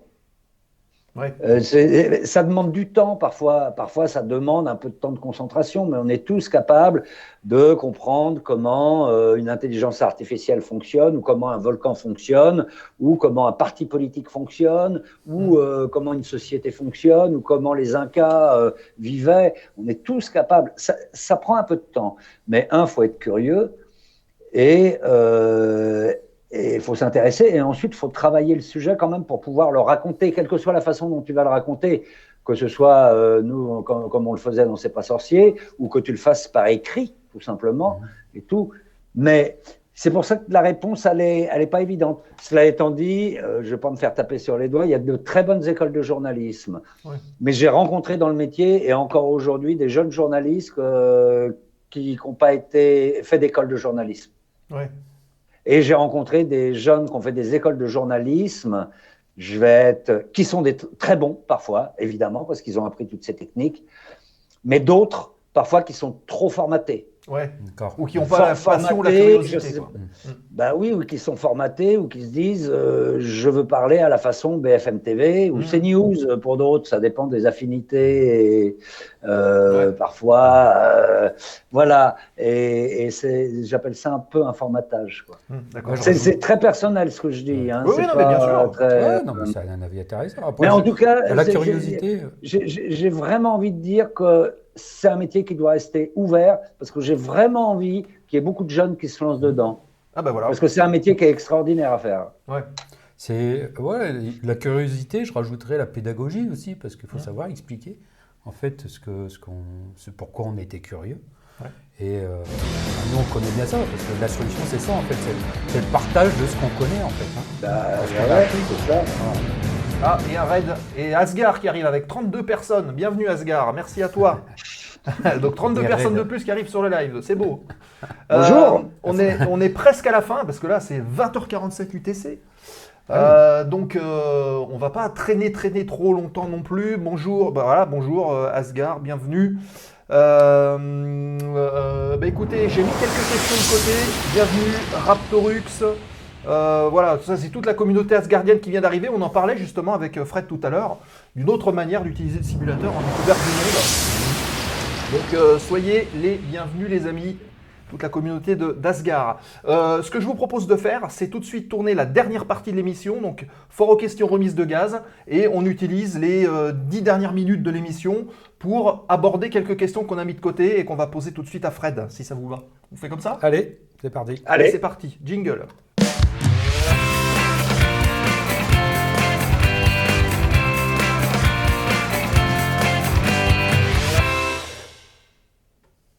Alors, les dix dernières minutes, il y a, des questions qui sont extrêmement diverses. Euh, allez, première question, on va les prendre euh, bah, à peu près dans l'ordre euh, d'apparition. C'est plutôt une, réaction. C'est notre ami Thomas qui nous dit Je pense vraiment qu'on a plus que jamais besoin des formations en sciences et des émissions. Donc, y a-t-il, ou plutôt, y a-t-il de moins en moins euh, d'émissions, euh, à ton avis, sur, euh, bah, sur les chaînes euh, qu'on suit? Il y a, y, a, y y a pas mal de documentaires scientifiques, des documentaires des, des- des 52 minutes, des 90 minutes parfois et tout, qui ont tendance éditorialement, je pense que ça vient des responsables de programmes euh, en France, ont tendance à dire faites gaffe, la science ça fait peur aux gens, faites gaffe, la science les gens comprennent pas, etc. Et tout.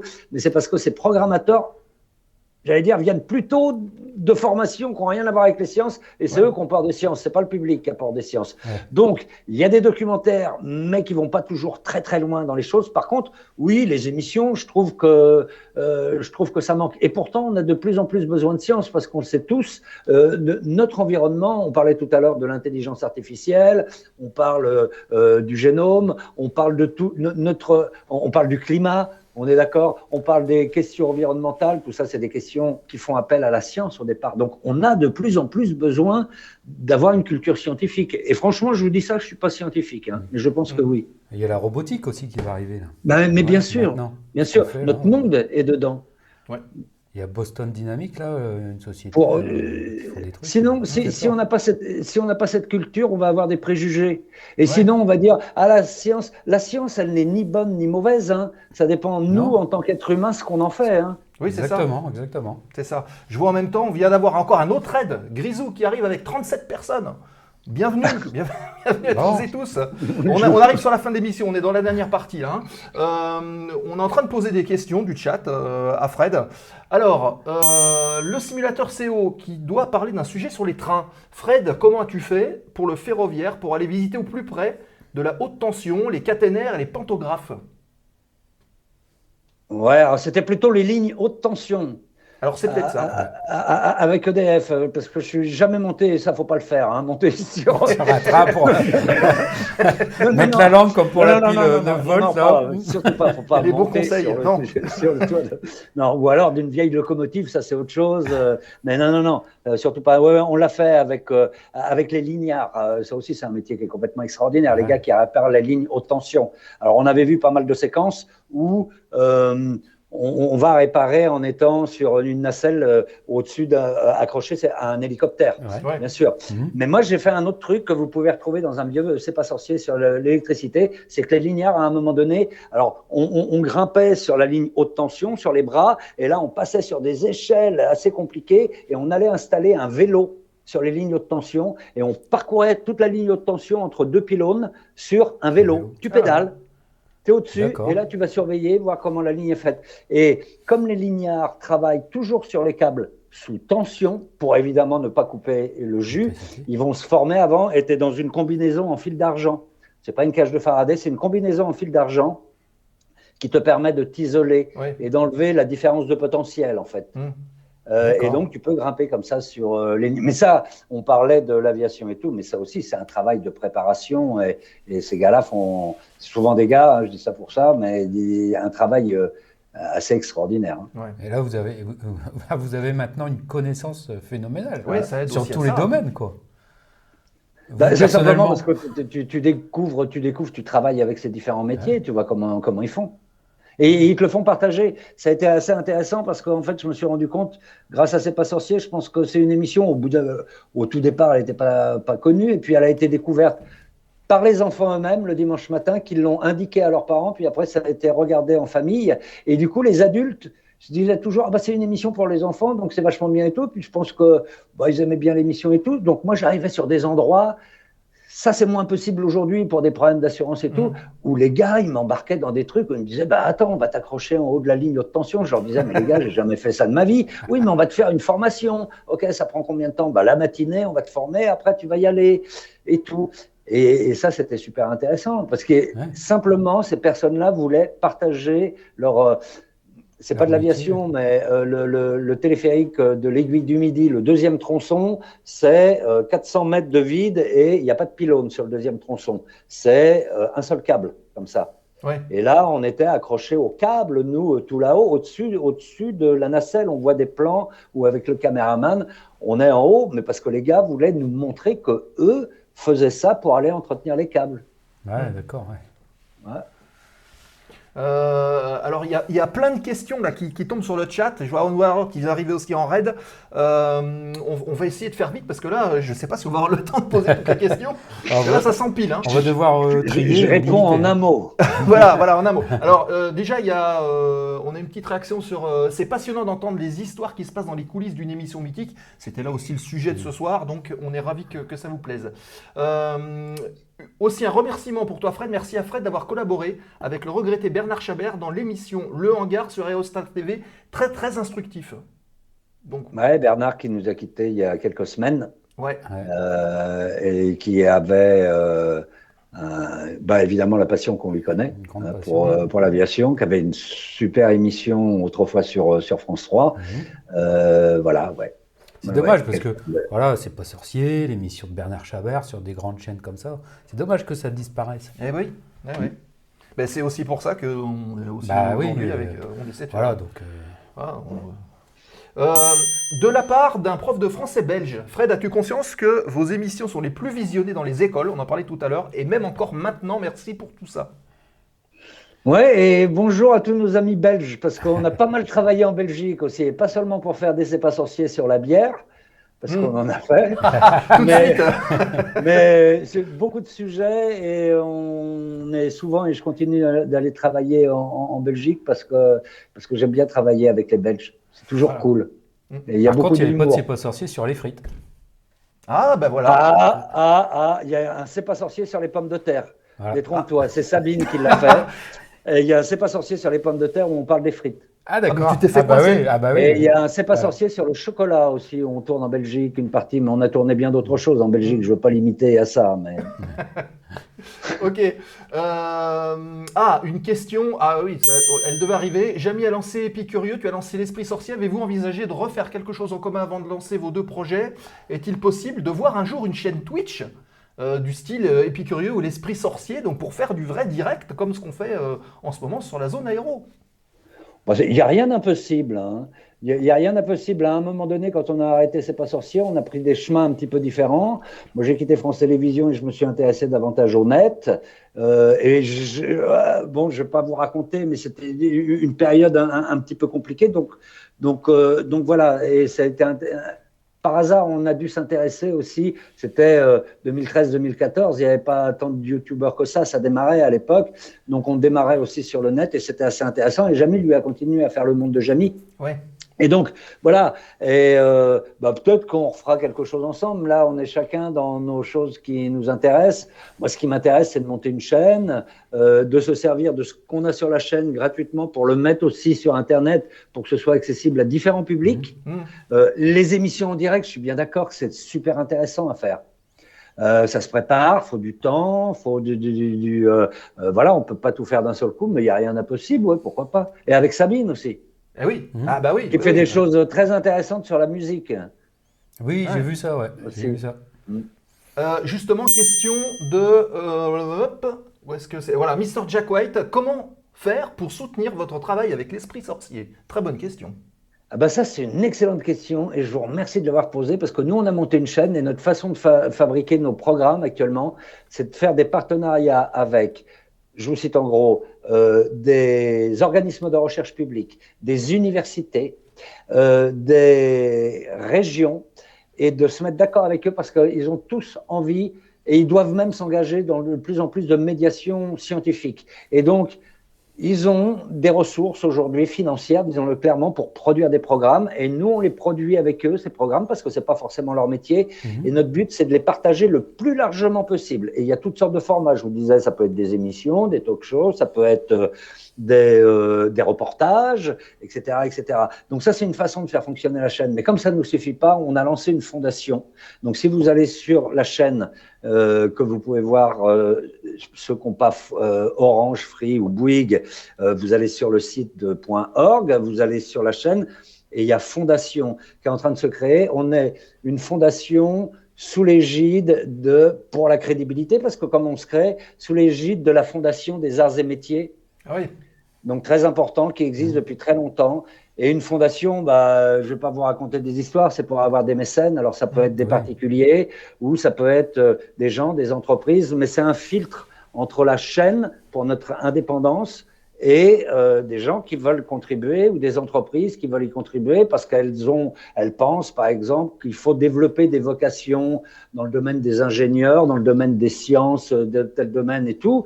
Et euh, il y a effectivement, quand on fait une fondation, un système de défiscalisation où chacun peut y trouver son intérêt. Plutôt que de donner 100 euros au fisc, eh ben, tu vas donner euh, 100 euros à l'Esprit Sorcier TV et tu vas euh, déduire 60, quoi. Ouais. Donc voilà, voilà vous avez, euh, vous avez un bon moyen. Bah, voilà, c'est ce qu'on essaye, mais on veut vraiment être transparent là-dessus. Mmh. Parce que la grande difficulté aussi sur YouTube et tout, c'est quand on affiche aussi des sponsors, il faut financer tout ça. Nous, derrière, on a une équipe de plus de 10 personnes. Et quand on fait des programmes spéciaux, c'est encore plus que ça. Bon, bah, c'est du travail. Il euh, faut, faut, faut payer toutes ces personnes-là. Et c'est bien normal. Et il faut qu'on trouve des, des financements. Et quand on veut que ce soit gratuit, on n'est plus dans le service public. Je suis plus sur le service public, mais on a toujours l'état d'esprit du service public. Eh bien, il faut trouver des financements. Mais quand on est aussi euh, sur Internet et que d'un seul coup, tu vas prendre un... Enfin, moi, il y a certaines... J'ai rien contre les, les, entreprises. Il y en a qui ont beaucoup d'éthique, mais il y en a d'autres... Enfin, on ne veut pas servir de prétexte ouais. non plus à certaines boîtes. Donc, il faut une éthique, une sorte de charte. Ouais. Et garder avec une neutralité, les, enfin, avec, ouais, voilà. Avec les sponsors, oui, c'est important. Alors, chez nous, je dirais le problème se pose pas souvent parce que euh, les partenaires s'adressent à nous davantage pour faire des choses pédagogiques et pas pour mmh. placer des produits. Ça c'est bien. Ouais, donc, euh, donc voilà, c'est ce qui nous sauve là-dessus. Ouais, c'est bien. Euh, merci Asgar qui offre 5 abonnements à la communauté. Merci à toi, grand merci. Euh, il y a énormément de réactions où, euh, comme, comme celle-ci justement. Moi, je voulais juste vous dire merci. On pourrait afficher comme ça. Toc. Voilà. Je voulais juste vous dire merci pour C'est pas sorcier que je regardais plus jeune et mes enfants 10 et 14 ans ont pris le relais et ils kiffent grave. Eh, c'est vrai que maintenant, quoi, ouais, mais... si on refait une émission comme ça, s'il y a une émission comme ça qui revient, et pareil, il va falloir changer le vocabulaire aussi, hein, parce que kiff grave. Euh, ah ouais, hein c'est vrai ça. Ah, mais oui, t'as raison. Hein, yo, ça, ça. Eh, yo, la portance là, ça kiff grave. Bah, euh, Ben oui, oui, bien sûr. Et je vous signale qu'il y a quelques C'est pas sorciers où on parle encore en francs juste avant Oui. 2000. Ouais. Ça fait Ouais. drôle quand même.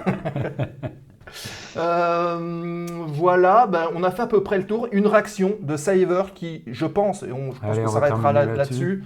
Euh, je crois que de toute façon, personne ici n'a fait le deuil de C'est pas sorcier. Il y a tout un héritage fantastique qui en découle. Et ça, je pense que Et c'est. je pense qu'on est tous d'accord On là-dessus. est tous ouais. d'accord sur ce Voilà. point-là, en tout cas. Bah, tant mieux. Moi, moi, moi, je voudrais juste dire un truc, c'est que euh, Jamy, Sabine et moi, euh, bah, on est passionnés par ce qu'on fait, mais on est quelque part les vitrines, mais que ce boulot-là et cette émission-là, euh, elle appartient aussi à des journalistes, des réalisateurs qui ont été avec nous, euh, qui ont été tout le temps euh, très fidèles. Je crois qu'ils ont pris leur pied aussi à travailler dessus, exactement comme nous, quoi, et que c'est un vrai boulot d'équipe hein, quand même. Ouais, ouais, ouais. C'est- hyper ça, important, c'est- hein. Dis, ça, ça tombe pas du ciel, hein. c'est, hyper important. Tout le monde apporte ses idées et ça, c'est, un vrai boulot d'équipe. regardez, euh, regardez donc euh, toujours les génériques jusqu'au bout. Ouais, Lisez les noms. de voir les gens qui Et ont vous, participé. vous verrez le nombre ouais, de gens qui, ont, Ouais, ouais, qui c'est sont énorme, derrière, qu'on voit pas en fait dans les émissions. Bah, vous le savez bien, euh, euh, le petit côté magique aussi de C'est pas sorcier, c'est les maquettes. Bon, faut savoir quand même qu'il y a que, avec que David, une fois ou deux, il s'est fait, euh, quelqu'un est venu lui donner un coup de main. Alors, pendant les plateaux euh, avec Jamy, il y avait des, des gens pour l'aider parce qu'il fallait, mais c'était lui qui les créait vraiment. Mhm. Euh, il a tout le temps été dans l'ombre. Ouais. Alors que c'est un côté complètement magique de l'émission, ces petites maquettes qui, qui fonctionnent toutes seules, Hum. Ah ouais, Hein c'est vrai que c'était un Alors, rituel avec- un peu. euh, avec, avec des, bi- avec des bidouillages en fait. J'ai vu que dans son atelier, en fait, où il faisait ses maquettes, en fait, il y a un corsaire qui était suspendu au plafond. Mais ouais, ouais, ouais. Ouais, ouais. Fred, il faut revenir dans la zone aéro. Bah, Il y en a, c'est pas fini, il y en a qui en redemandent encore. Bah, magnifique, c'est super de demander dans la zone. Bon, bah, écoute. Merci à, à vous en tout Bon, cas d'avoir été bien. là. Euh, ouais, je pense qu'on a fait à peu près le tour. En tout cas, c'était super de t'avoir avec nous. Fred. Ben, eh, merci. ça fait plaisir euh, de, de- de- de pouvoir en discuter aussi. Le seul truc un peu frustrant, c'est que j'aimerais bien voir les gens avec qui on partage, quoi, en fait. Et, Avec le, le chat Ah, Euh, ouais, je- je- je- je- ouais, c'est ça. Ouais, et- ah bah et. Euh, non, On mais les pu, voir, euh, tu vois, relayer le euh, chat. les, les- que- les voir comme dans une conférence, quoi. Ah, Ah. alors bah justement, parlons-en. Euh, on prévoit les un an de la chaîne La Zone Aéro, hein, puisqu'elle a été lancée au mois d'avril euh, euh, 2022. 2022. Et euh, peut-être qu'on ferait, euh, on organiserait euh, potentiellement une petite conférence pour que les gens justement de la communauté puissent se rencontrer. Voilà. Euh, au milieu d'avions, évidemment. On n'est pas loin de Courbessac en plus, pourquoi pas? Que ce soit Et, les euh, et puis. Voilà, euh, et, et faire un truc qui vulgarise autour de l'aéronautique pour, on va pas dire contrer un peu Mhm. l'aviation bashing dont on entend beaucoup parler en ce moment, mais apporter justement cette chose-là. Et si tu veux participer, ça sera avec un grand plaisir, évidemment. Et c'est quand? Euh, Courant de l'été, on n'a pas encore fixé de date, c'est un projet qui nous trotte en tête, mais euh, on est encore au stade de projet. L'histoire Voilà. de se voir en vrai, en fait. C'est ça, Voilà. Ok. Eh voilà. Euh, ben, avec plaisir, et avec, euh, sincèrement, avec plaisir. hein. Ouais, Si les dates correspondent, ah bah oui, bien sûr. ok, bah super. Super, super. Bah, tout, le monde est, tout le monde est content. hein. voilà, Eh ben, Fred, voix emblématique a bercé mon enfant. Bah, Il y en a, il y en a, il y en a des. Ah oui, des- mais tout le monde. Ça n'arrête pas. Ah. Euh, bon, en tout cas, merci euh, Fred d'avoir participé à cette émission qui était très attendue et je pense que tout le monde est ravi de t'avoir retrouvé et de nous être replongé un petit peu dans, Non, dans les coulisses et voilà. de voir l'envers du décor aussi, parce que c'est- c'était important. Merci à toi. Euh, on en parle hors antenne, je pense qu'il va y avoir un sujet qui peut intéresser beaucoup de monde ici, qui va arriver sur l'esprit sorcier bientôt. Je ne sais pas si on peut en parler. Oui, vas-y, vas-y. Sur le- le- le- les avions qui larguent de l'eau Ah oui, bah bien sûr. On a tourné bah, à Nîmes, justement, parce qu'ils sont là-bas, ils sont basés à, à, à Garon, euh, sur, euh, sur les Canadaires.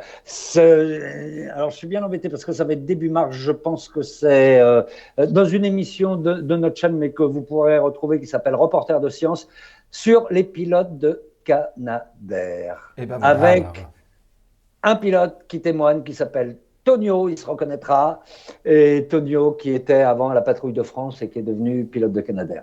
Voilà. Va Eh ben, on bien. vous donnera la date quand on l'aura. On, on transmettra la date. On vous dira attention, euh, n'oubliez pas de regarder l'émission. de Euh, Fred. voilà, on vous la transmettra. Super. et ben parfait. Euh, Parfait, que parfait. dire, que dire, que dire? Bon bah on va, on va pas tarder de, de clore cette émission. Avant toute chose, si vous ne followez pas la chaîne, n'hésitez pas à le faire en dessous. Vous cliquez sur le follow si vous voulez nous soutenir. Vous pouvez le faire avec les abonnements, euh, comme euh, les, les excellentissimes personnes qui l'ont fait pendant cette Voilà, émission-là.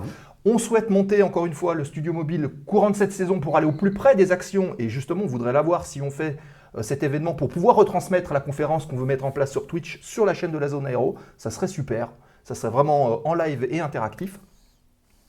Euh, donc n'hésitez pas à le faire. Le programme, alors la semaine prochaine, euh, j'ai vu Céline qui était là il y a 15 jours, Céline Merlot qui est avec nous pour parler de facteur humain il y a 15 jours, qui était dans le chat. Merci à elle d'être passée. Euh, la semaine prochaine, euh, on parlera organisation de meetings aériens avec Isa Bazin, euh, qui en organise un du côté de Melun notamment. Donc si vous avez des questions sur l'organisation des meetings et connaître les coulisses d'organisation de meetings aériens, c'est la semaine prochaine dans la zone aéro.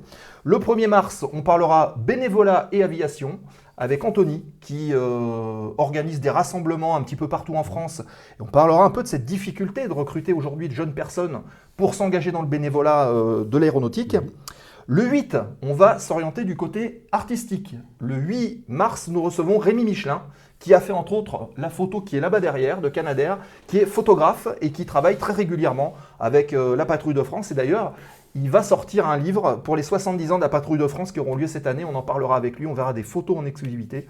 Donc ce sera le 8 mars prochain.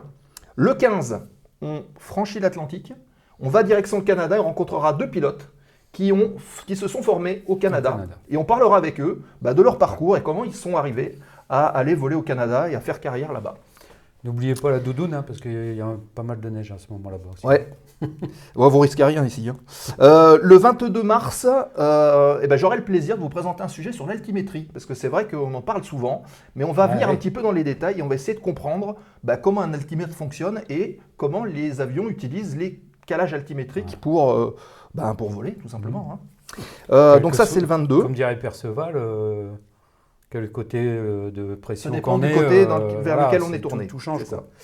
Euh, et en fait, le 29, 29 mars, donc dernier mercredi de mars, euh, ce sera Maxime Garcia, fondateur de Spotter, et qui, donc, qui font des photos d'avions.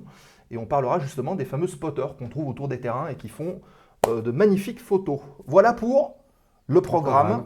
euh, d'ici jusqu'à la fin mars. Donc vous savez un petit peu ce qu'il en est. Si vous souhaitez retrouver tout ça, ça se passe sur le Discord. Et Fred, d'ailleurs, merci d'être venu sur le Discord cet après-midi. Ça vous a fait bien plaisir.